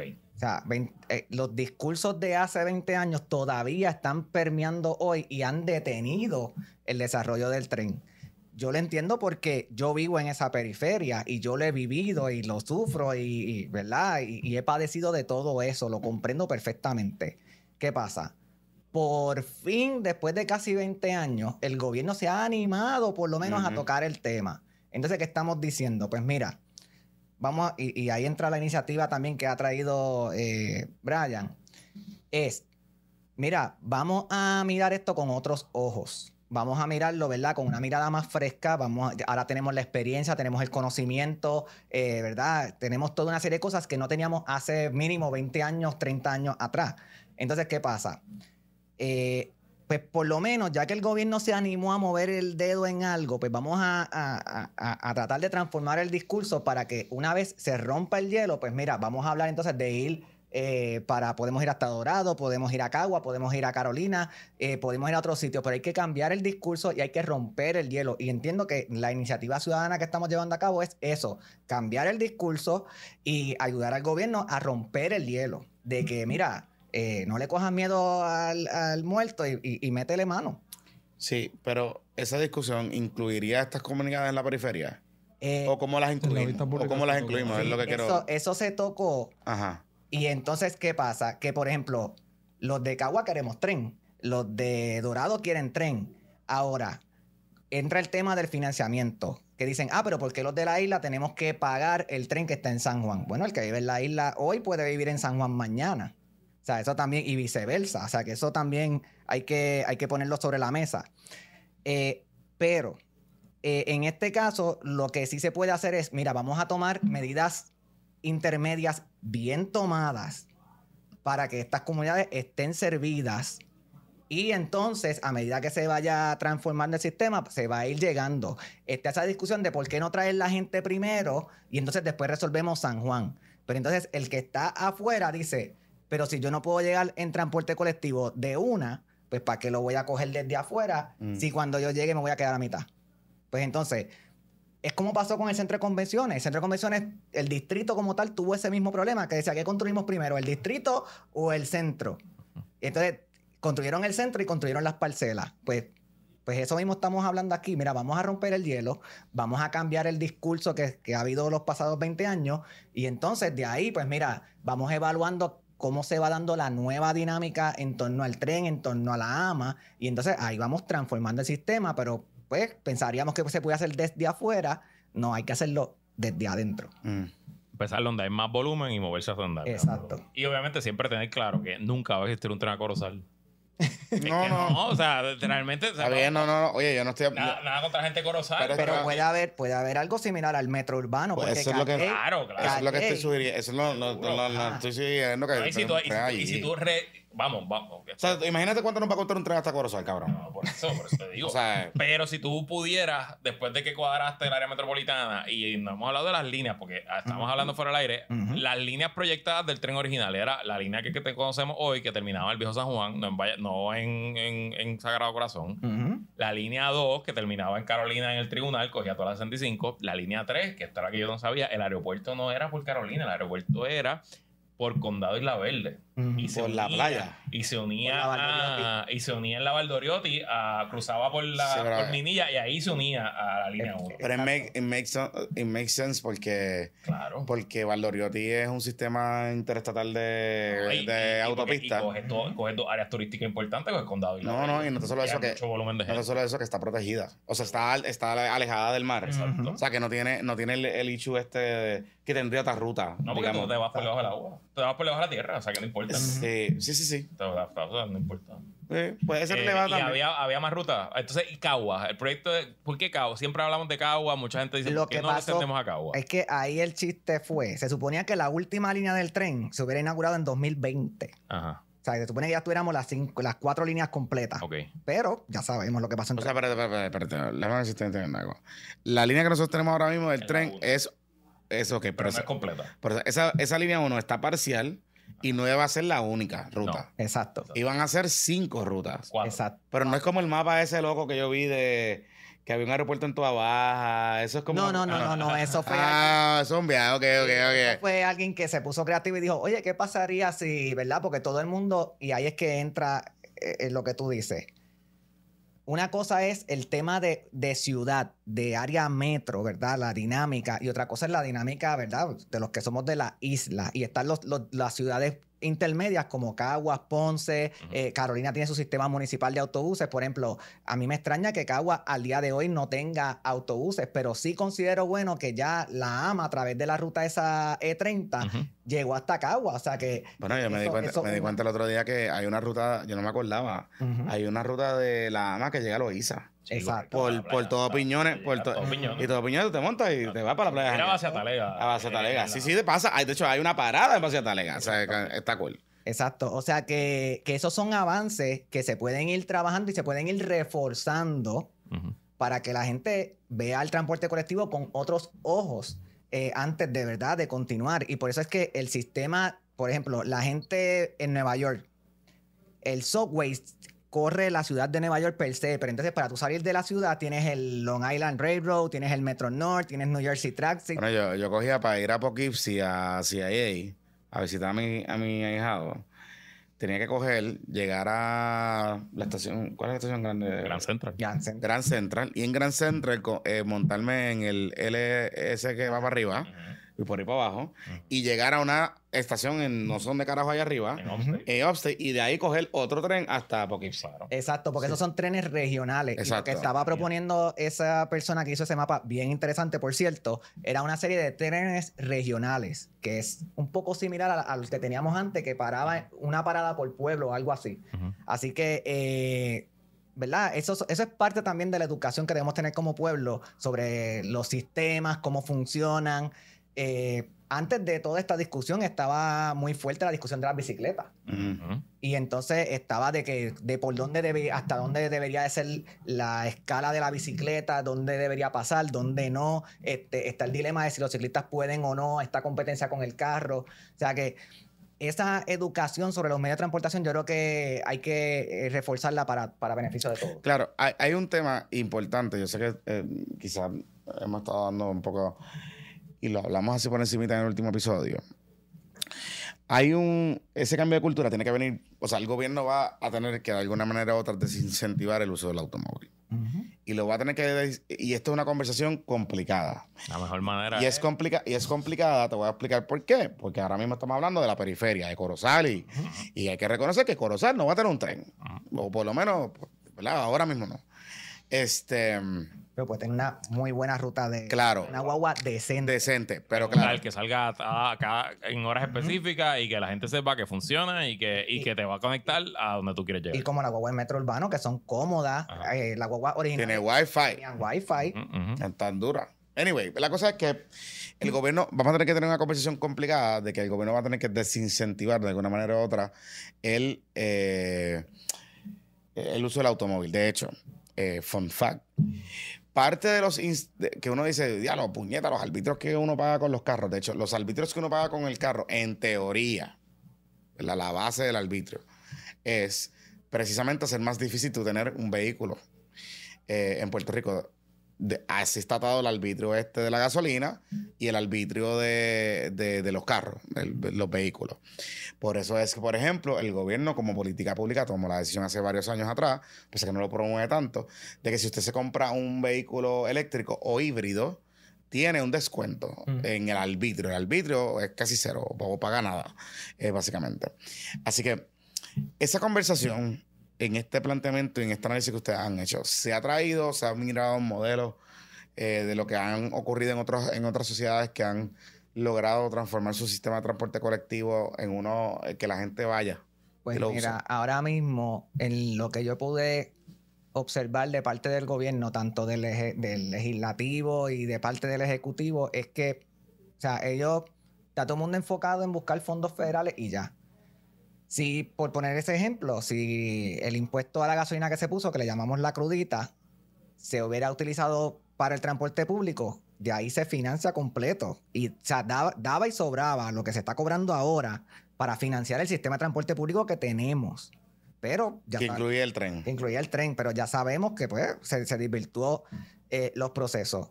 Yo sí creo, al igual que tú, que por ejemplo, si hay pueblos que tienen el beneficio de tener el tren y tener la AMA, esos pueblos deberían hacer una aportación mayor porque tienen un beneficio que, por ejemplo, Corozal no tiene, Claro. o, o Carolina, bueno, eh, lo, Loíza o algo así, pero pueblos que están fuera no tienen. Yo sí creo en que se le debe poner un impuesto a los estacionamientos con paga eh, para financiar ese, ese sistema. Ángel Mato, toma nota. Exacto. Entonces, lo- el otro, Eso, eso le gusta eso. el otro era eh, un cargo al peaje de decir, mira, a- pero solamente a los peajes que tienen la ruta de metro urbano. Porque entonces, ¿qué pasó?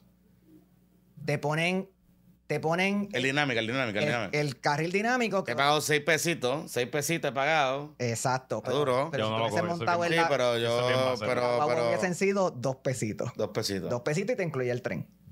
¿Qué pasa? Que proyectos como ese está comprobado y una de las razones de por qué el tren, ¿sabes por qué el tren llega, te dice que llega en cinco minutos y llega? Porque no hay nada que se le cruce en el medio. Y por eso es que se llama sistema de transportación por vías exclusivas. Entonces, ¿qué pasa? Que aquí en Puerto Rico, en la medida en que tú no obligues, porque si nos dan el chance de meter el, lo que es lo que el ejemplo clásico del, del mal llamado metro urbano, la gente dice, yo estoy en mi carro, tengo dos opciones, o me estaciono y cojo la guagua y sigo, O miro y veo el tapón y veo que tengo el chance de meter el carro por donde se supone que vaya la guagua, porque la idea del dinámico era que la tarifa iba a variar para que la guagua mantuviera una velocidad de 55 millas. Ujú. Obligado, que tú pudieras llegar, por ejemplo, de tu Baja a Bayamón en 17 minutos. Por poner este ejemplo. ¿Qué pasa? Que en el de Cagua construyeron la salida para que la guagua pudiera bajar eh, por el centro comprensivo de cáncer. Mm. y esa salida está construida, pero no la han abierto hace dos años. Ujú. Entonces la guagua se tiene que salir en Montelledra y Y se quedó pillada en el, tapón, mismo tapón. el mismo tapón. Entonces, ¿qué pasa? La gente ve y dice, pues yo pago 350 y llego hasta San Juan y cojo el tapón más adelante porque no es que te vas a escapar del tapón. Claro, claro, yo lo sé, lo sé, lo sé. lo No es que te vas a escapar, pero entonces la guagua se quedó pillada, no necesariamente llegan los 30 minutos que nos prometieron, y entonces ahí entra este dilema de, yo creo que el gobierno tiene que, ya el gobierno probó con ese carril de Cagua que les dejó 3 millones de dólares en un año de 17 mil carros que se le metieron diarios. Entonces tú tienes 600 personas que se te montan en la guagua. Entonces, ¿qué pasa? El gobierno lo que está viendo es cuál me dejó más chavo, la guaguita o, el, o, o- o dejar pasar los carros. Yo creo que aquí lo que hay que hacer es una acción de envale- envalentonarse Mm. y decir, ¿sabes qué? Vamos a sacar los carros de los carriles estos tóxicos, Exclusivo. exclusivos, como yo les digo, que y vamos a dejárselo solo a la guagua para que cuando la gente que esté en el tapón vea a la guagua pasar a 55, 65 millas por hora por el lado, la gente va a decir, "Hmm, mejor dejo el carro y me subo a la guagua. Mira, la encabronada que la gente se va a decir, tú le cierras ese carril. Después que tú le. Mira, o sea, la gente que vive en Calley, en, en Junco, en Gurabo, en Palma, En Dorado, Vega en. Dorado, de Alta, se te van a formar. Tú Bueno, estás. pero, pero esa gente que vive en Calle, que de hecho Calle hay que darle crédito porque Calle, todos nos, nos vacilamos por el tema de las rotondas, pero eso tiene un propósito allá. Ellos han construido carriles exclusivos de transporte colectivo con la idea de llegar a San Juan. Entonces, si alguien que vive en Calle o en esos pueblos más lejos, en vez de guiar hasta San Juan, a lo mejor guía hasta Cagua, que es más cerca, te montaste en la guaguita cómodo con wifi y llegaste en guagua y tren Hay mucha gente que lo hace. Y resuelve. Yo- sé, te- sé de papás que tienen a los nenes en universidades en, en San Juan, que viven en Calle, güey, bonito, lo que sea, y bajan hasta la estación esa, o sea, y los meten en la guagua y dale por abajo. Este le funciona. Eh, mira, esto está, está bien Ha interesante. estado súper interesante. Ah, Eh, ¿Qué es lo que ustedes van, planifican hacer? Ustedes van a construir el tren. Si, si alguien quiere ayudarlos, unirse, Exacto. conocer Pues más mira, información. ahora ¿cómo pueden- mismo- Ustedes van a construir el tren, se van a poner pico ojalá ojalá. Ojalá. y- Mira, ya para el que piense que las iniciativas, las iniciativas unitarias no generan efecto, les aclaro que logramos que en 24 horas el gobierno cambiara su discurso. Ok, explica eso, explica eso, que me estabas contando anda- eh, fuera del aire. Ellos llegaron ya con la idea de que iban a decir, no, vamos a meter una guaguita y decimos que es el tren urbano, pero no va a ser el tren urbano y decimos que es hasta distrito. De hecho, la página decía que era hasta distrito de convención, decía bien grande. Cuando depusimos y le dimos cuenta de todos los planes que ya habían, de lo que realmente era llegar hasta Río San Juan y lo que implicaba y toda la explicación que dimos, al día siguiente cambiaron la página. Si usted entra a la página ahora que promueve la extensión del tren, va a ver que cambiaron todo. Ahora dice que va para el noroeste de San Juan, incluyeron la isleta en la zona de estudio, o sea, cambiaron todo y simplemente porque depusimos y le llevamos directamente, mira, aquí están los planes que ustedes mismos habían dicho que iban a hacer. No hay que reinventar la rueda porque la rueda ya se la inventaron. Así que si usted tiene una, una iniciativa ciudadana que, ¿verdad? Que, que lo puede hacer con datos, que lo puede hacer, ¿verdad? De buena manera y, aprovechar los foros como, como estamos haciendo aquí ahora, como hicimos en el Senado, participar, participar, involucrarse. Y eh, va- vaya, vaya, vaya. Vaya, vaya, no es nada malo y, y la senadora nos atendió muy bien. Y de hecho, toda esta iniciativa comenzó gracias a Brian, porque Brian este, está recogiendo firmas. Brian es otro entusiasta de. Exacto. Sí, sí. Brian, Yo- ok, tú te levantaste un día y dijiste, voy a ir a... En este Voy a ir a joder. A coger firma. mira, lo que básicamente yo En vez de jugar si- Fortnite, voy a jugar a recoger firmas. yo llevo siguiendo en Facebook una página que se llama Usuarios Tren Urbano. Ok. Díganla. Vengo viendo a Gilberto. Eso es como, eh, eh, tú sabes que esta, la, las páginas de usuario, un paréntesis, perdóname, es como que algo, un ongoing team en todas las ciudades que tienen Sí. metros. En, en, en Colombia hay. Entonces es, es como que entre chiste, queja y mucho meme. 1300 personas Sí, en sí, el sí. grupito este. Y, y- y en verdad se pasa, se, eh, parece que. Y antes de seguir, eh, que no se me olvide, quiero eh, subrayar. Hay un eh, que nos escuchaba, todavía nos escucha a veces. A veces se molesta con nosotros, pero todavía nos escucha. Elías Quintana. Elías es un tuitero de hace mucho tiempo que es un entusiasta del tema del, del tren. Pero Elías de Aguada. Por eso es de Aguada. Sí, sí. Y Elías, pero lleva años. Yo, o sea, es de los tuiteros de All Tweet. sí, sí, yo soy lo O sea, de la, de la, de Twitter cuando tú te recuerdas. Este. Y Elías lleva tiempo documentando, no sé si lo sigue haciendo todavía, los mapas de los de las rutas del tren original, de los trenes que de circunvalación de todo el país. Y documentaba y iba a sitios. Si le decía, mira, que hay algo en el tren, él iba y tiraba una fotito y tenía un blog. un- hay una leyenda de mi familia. Eh, mi abuelo Salvador Acevedo Colón. eh, Iba a buscar. él era de Mayagüez. Eh, yo de- originalmente de. Pero cuenta la historia bien. Voy a hacer el cuento, déjame hacer todo el Ah, cuento. voy a hacer todo el cuento. Eh, y mi abuelo era un hombre adelantado a sus tiempos. Eh, Ajá. Era y- Pepe Dulce. y, pues, le- su amigo le decían el gato. Ok. Vamos, vamos a. ok, hablar ok, claro, ¿verdad? ok, ok. Eh, mi- De Black Cat. De Black mi Cat. abuelo no se vino a casar hasta que conoció a mi abuela. Y yo creo que mi abuelo tendría 35 o 36 años. Pa, Que pasa época son pa- en los gays. 1950 tuvo un hombre que se casa a los 35 o 36. Y era porque, pues, pues, pues, mi abuelo era un tipo. Un títere. Los amigos le decían el gato. Era un títere. Dile ahí, era Y un el títere. cuento clásico que hace mi familia, obviamente yo, cuando abuelo murió, yo todavía nunca no hablé de estos temas con él, le dio Alzheimer, así que yo tampoco, ¿verdad? Cuando yo era más adolescente, pues no, no podíamos hablar mucho. Que él, su plan era salir de Mayagüez en el tren, cómodamente, salía tempranito un viernes, llegaba a Boquerón, que era donde estaban todos los clubes, bailaba, pariciaba, eh, todas las cosas, enamoraba lo que sea y se cogía de nuevo el tren a las 6 de la mañana y dormía todo el viaje de vuelta a Mayagüez y ese era weekend de Abuelo Salvador, yo me parece. Pero Si no hace pudiera- desde San Juan o, o- Papi, desde Mayagüez. o de Mayagüez a Boquerón y Boquerón a Mayagüez. Ajá. No, Boquerón no, al Club Boquerón aquí, al Escambrón. Ah, perdóname, al al Club Escambrón. Al Escambrón. O sea, él viajaba. Espérate, wow, espérate. Sí, sí, sí, sí. O sea, él viaja. eh, lo que es, ¿verdad? Que te interesar. Sí, ese era el- Eh, eh, él, él salía de Mayagüez al Club Escambrón. Al Club Escambrón del Viejo San Juan. Bailaba, guayoteaba bebilla y todas esas Toda cosas. cosa. Y regresaba. Y dormía de vuelta. Ah, porque era un día. Sí, Ah. era básicamente seis horas, una cosa así. O sea, la, la- así que otro Puerto Rico era El posible. títere, otra Puerto Rico de títere era Sí. posible. Bueno, anyway, eh, interrumpimos, paréntesis. Este, te tiraste a recoger firma. Pues mira, eh, como te estaba comentando, yo llevo siguiendo ese grupito hace ya un par de tiempito. Veo que Gilberto venía subiendo muchos temas con relación al tren, a la extensión del tren urbano. Y de la nada veo que el gobierno de momento le da con subir a, a las redes de un posible estudio para analizar la, ex- la extensión del tren urbano. Básicamente me nació la idea y yo dije, caramba, después de 20 años es que viene a retomar eh, otra vez eh, el, el tema de la extensión del tren urbano. Así que nada, eh, me puse a contactar a Gilberto, este, traté de contactar a Víctor Ramírez, que es el que creó la aplicación de Tren Urbano App, o ahora conocida como Guagua.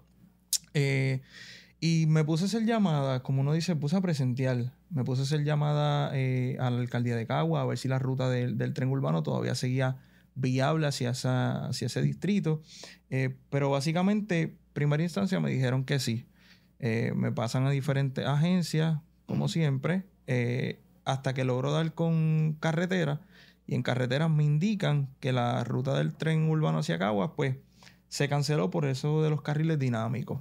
Ah, wow. Entonces, pues, ya obviamente la propuesta que yo quería realizar, que era recolectar las firmas, eh, porque aunque decían San Juan, yo quería también incluir Cagua, ya que el tren, pues, una de las rutas Hubiese eh, resuelto eh, mucho, sí. es correcto. Iba- O sea que ya el tren este magnético de Wilito, ya eso no va. No, eso no va. Es el tren, el tren magneto. No, eso, eso. O sea, después que Agapo hizo aquello, eso no Se va. montaron el avión from Atlanta a verlo y no. Y de hecho, junto con la iniciativa de Brian, y, verdad, yo sé, yo sé que y el tema de Cagua, yo sé que eso, eso lo vamos a revivir en algún momento dado. Tengo fe todavía. Pero bueno. eh, lo interesante ahora ha sido, y vuelvo y recargamos la iniciativa ciudadana, es que jóvenes como Brian, ¿verdad? Que son gente más joven que yo, ¿verdad? No soy, no soy tan viejito, pero estamos, estamos ahí, ¿verdad? Los que nacieron después de mí, que ahora son adultos, que a lo mejor ellos nacieron cuando ya el tren estaba construido. Ujú. Ellos ahora están muy interesados sobre el tema.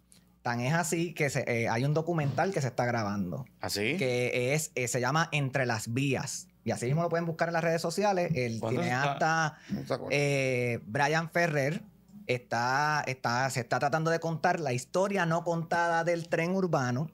De hecho, eh, Esto es como en que quedó. Esto está bueno. ajá, Sí, sí, las, sí. las personas, hay, personajes que estuvieron directamente envueltos en el desarrollo del tren que hablan también en el documental.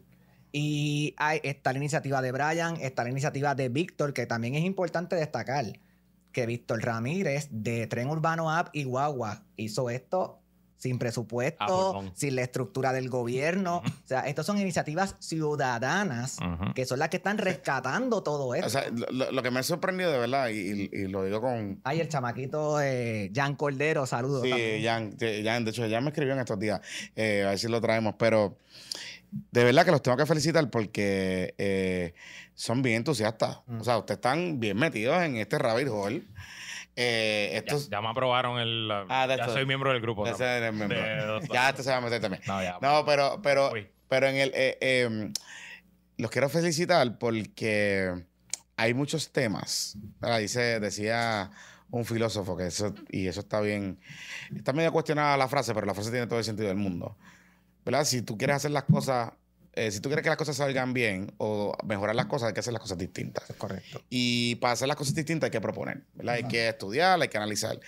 Y que esta gente estén fiscalizando al gobierno de la manera que lo hacen, porque realmente lo que están haciendo es una fiscalización del gobierno, Ujú. de ATI y del tren urbano, porque estoy seguro que si no llega a ser por este corrido, nadie va a la cabrona vista de De, esta. Nadie de- va. de hecho, Nadie va a la de vista, hecho, nadie básica- va. básicamente, si no llegamos a estar nosotros tres, realmente las únicas personas allí era el director de ATI, la Junta de Planificación, el Colegio de Ingenieros de Puerto Rico y la directora de la Universidad de, de la UPR de, planificación. de planificación. Por Y eso- la senadora solita. Y la senadora. Absolutamente nadie de, de los ciudadanos Por, iba, por iba a eso, estar. por eso les digo, o sea, que, y, y que ustedes estén haciendo esto, Les tomó por sorpresa el nivel de información que teníamos. claro, y, y, y, es bueno. Y de hecho, en la página que les mencionamos de usuarios tren urbano, yo tengo un hashtag que se llama Conoce tu tren, que es el hashtag con el que estoy haciendo los posts. Y por ejemplo, yo estoy poniendo las fotos históricas del desarrollo del tren y todo eso, y eso también. Me voy a meter en esa mierda. Ya me, ya dijiste que tiene foto histórica. Sí. Papá, mírate. So, llévate- ya estoy, me voy a llévate la meter. ponencia, papá. Me voy a meter. Llévate la Me voy a poner, me voy a, Y- me y voy es a- como-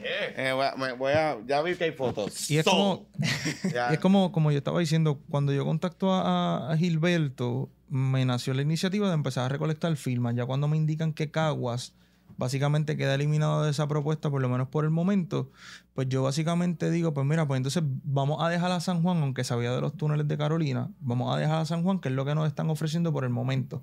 Y uno tiene que ir por partes, no podemos querer el tren a nivel isla si ni siquiera tampoco completamos tan siquiera la primera fase.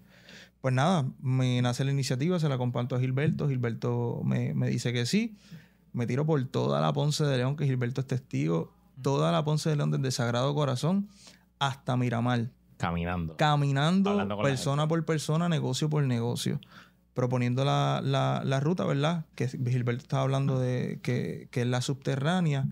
Y obviamente, ya que estaba distrito, pues entonces lo incluía. Muchas personas me decían que no lo usaban y les, pre- les planteaba simplemente si el tren llegara a Viejo San Juan, lo utilizarían. Personas que me decían que no Ah, mira, está me cambiaban prácticamente la, la- la propuesta por completo. Y, y una de las cosas que debemos de ver es cambiar esa, esa frase y esa mentalidad de que siempre decimos el tren no me lleva a ningún lado. El tren sí nos lleva. Simplemente que nosotros como ciudadanos necesitamos buscar qué hay, qué hay alrededor del tren urbano que a nosotros Para no- nos beneficia. Y de hecho, no sé si conocen que en los espacios del tren urbano eh, hay unos espacios vacíos. Esos espacios se están empezando a llenar gracias a Milton Serrano, que él es un realtor. Él está a cargo del proyecto que se llama Vive Urbano. Esos espacios están próximos a, están próximos a llenarse. eh, ya San Francisco va a tener próximamente un Acai con algo de papita asada. Tiene un gimnasio en la parte de abajo como si fuera para el para el hospital de San Oye, hay unos, Francisco. hay unos espacios bellos en, por ejemplo, el Sagrado Corazón. Hay uno que es como circular. Ese Pues ese está. Ese- próximo a llenarse, si no me equivoco. La información que me brindaron es que va a ser algo con relación a mascotas. Qué nice. Y, y sé que hay, eh, por ejemplo, la de Roosevelt tiene unos espacios brutales también.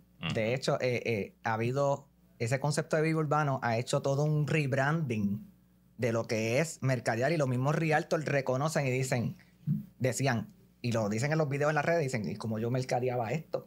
O sea, como que te obliga, el sistema te obliga a mirar y a pensar la ciudad totalmente diferente. El tren mismo nos enseñó desde el día uno que podíamos ver la ciudad desde otra perspectiva que el carro no nos permitía ver. O sea que yo le eh, tengo que confesar que en un momento dado, cuando podía pagar el, el tren con ATH o con tarjeta, este, me montaba en el tren eh, para ver la ciudad desde arriba. Cuando vivía en un momento, sí, cosas de loco, pero sí. Y en verdad, ta- en verdad, debo decir, y hay anuncios, yo no sé si fue Banco Popular que hizo una campaña o hay varias campañas que han ocurrido, que es con tomas desde el tren. Este, de hecho, una, Banco Popular hizo un anuncio, yo lo analicé en, en la escuela, y era el, en la versión nueva del Amanece este, de, de la canción esta de Lucecita y todo ese- el, qué sé yo. Ama- Amanece, toda esa cosa. Y el, una de las tomas centrales era el tren entrando a, a Torrey, al, o sea, Coliseo hacia, el- digamos, para que tuvieras el edificio nuevo del banco, ¿no? Eh, en aquel entonces. Pero me, me llama mucho la atención porque la- el imaginario que creaba esa, esa, eh, esa, esa escena en particular de ese anuncio, que siempre me, me- me- me- me lo recuerdo, era este contraste del campo y la ciudad y el urbano, ¿no? Esta cosa que ustedes hablan de vivo urbano, de tú ver la ciudad desde otra perspectiva. Eh, y pues nada, yo me quedé con eso y en verdad pues lo hice bastantes veces, eh, aprovechando que tenía descuento estudiante. Te voy a dar un, dato curioso ahora que mencionas eso del amanecer. La gente ve el logo del tren urbano tan colori- colorido y la gente no sabe qué significa el logo. El punto rojo es el sol de Puerto Rico. Eh, La línea amarilla es el tren que le está dando el sol y la, la línea verde es la columna de- del tren elevado. O sea, tienes un tren elevado al que le está dando el sol pasando por... Pero qué clase de nerdo, señor. Los que no sabían, cuando se monten en el tren, ahora ven el Mira, logo. hasta aquí. Mira, mira, sí, me voy a dar hasta aquí, pero estoy viendo aquí la- el plan maestro del 79. Está bien loco porque tenía una línea hasta Parque Forestal, Ajá. que eso es allá arriba en las cumbres. Ajá. Eh, tenía otra línea hasta el comandante, que es donde era el, el hipódromo antes. Eh, Esquilín, tenías una línea allí en Escorial, Esquilín. Eh, y entonces llegaba hasta, el, hasta la 65 Infantería. Pero curioso que ah, eh, habían una. es La línea que tenemos ahora se parece mucho a, a este plan. Sí. Sí. O sea, es como. Eso Cogieron un poquito, cogieron como poquito, poquito, poquito de todo, ¿no? Por eso- por eso mismo es- esto. Por eso mismo es que, que ah, entra el cuestionamiento con esto que está pasando ahora, porque es como que falta de propuestas no es, falta de ideas no es. Lo que hay es que desempolvar lo que ya tienen en los escritorios y empezar a actualizar la información. Y, Y- ahora, y ahora más que hay más tecnología. Y la planificación, digamos, la ruta ya me lo habían dicho, pero ¿dónde es que iba a llevar la estación del tren del aeropuerto? Eh, la- ¿Dónde era la parada, digamos? Bueno, debajo de la misma terminal. Ah, de va- o sea, llegaba al aeropuerto. Sí, al O sea, literal air train. Literal. Sí. Ah, ok. Con Madrid que te va Con Madrid, allí mismo. Literal. El cuestionamiento último con el cuando el plan que incluye el aeropuerto es la gente de Carolina mismo decían, y Carolina se beneficiaba doble porque te- iba a tener dos líneas. Pero entonces, la gente de Carolina, si quería llegar en tren, tenía que dar toda una vuelta. Claro. Entonces, estaba en dilema, pues vamos a conectar eh, el aeropuerto por la Valdeoriotti hasta llegar a Plaza Carolina, que Plaza Carolina sí tendría una estación, igual Ah. que Plaza Escorial frente a la Yupi.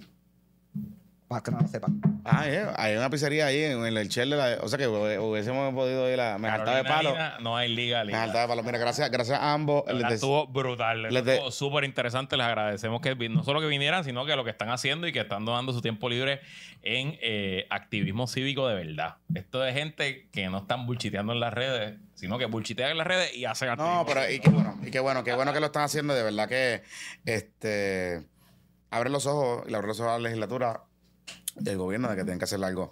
Bueno, amigos, hasta que haya llegado esta edición de Sin Tapujos. Sin Tapujos. Eh, mira, ¿y de qué es la que hay? No, embuste, Embuste, embuste. A que, hasta que haya llegado esta edición de Puestos para el Problema, recuerde suscribirse con nosotros en patreon.com, negar Puestos para el Problema. El episodio exclusivo va a salir Y va a salir en los próximos días. Sí, Claro que sí. ya resolviste. No, no, no, pero, pero no importa, va a salir. Va a salir. Usted pendiente, ese episodio quedó bien bueno. Va a salir, va a salir. Y, Y, va- vas a contar las razones de por qué no salió. y- pero en, el Zoom. En el Zoom. O sea y que- porque va a haber un viewing party en el Zoom del episodio. con comentarios. Ok, so si hay un momento que usted tiene que entrar al Patreon, es este, Este mes. momento. Este, mes- este es el mes para que usted entre al Patreon. Recuerde que para el Zoom es el de 15 pesitos. Que la fuerza lo acompañe. Se me cuida, muchachos. Vice.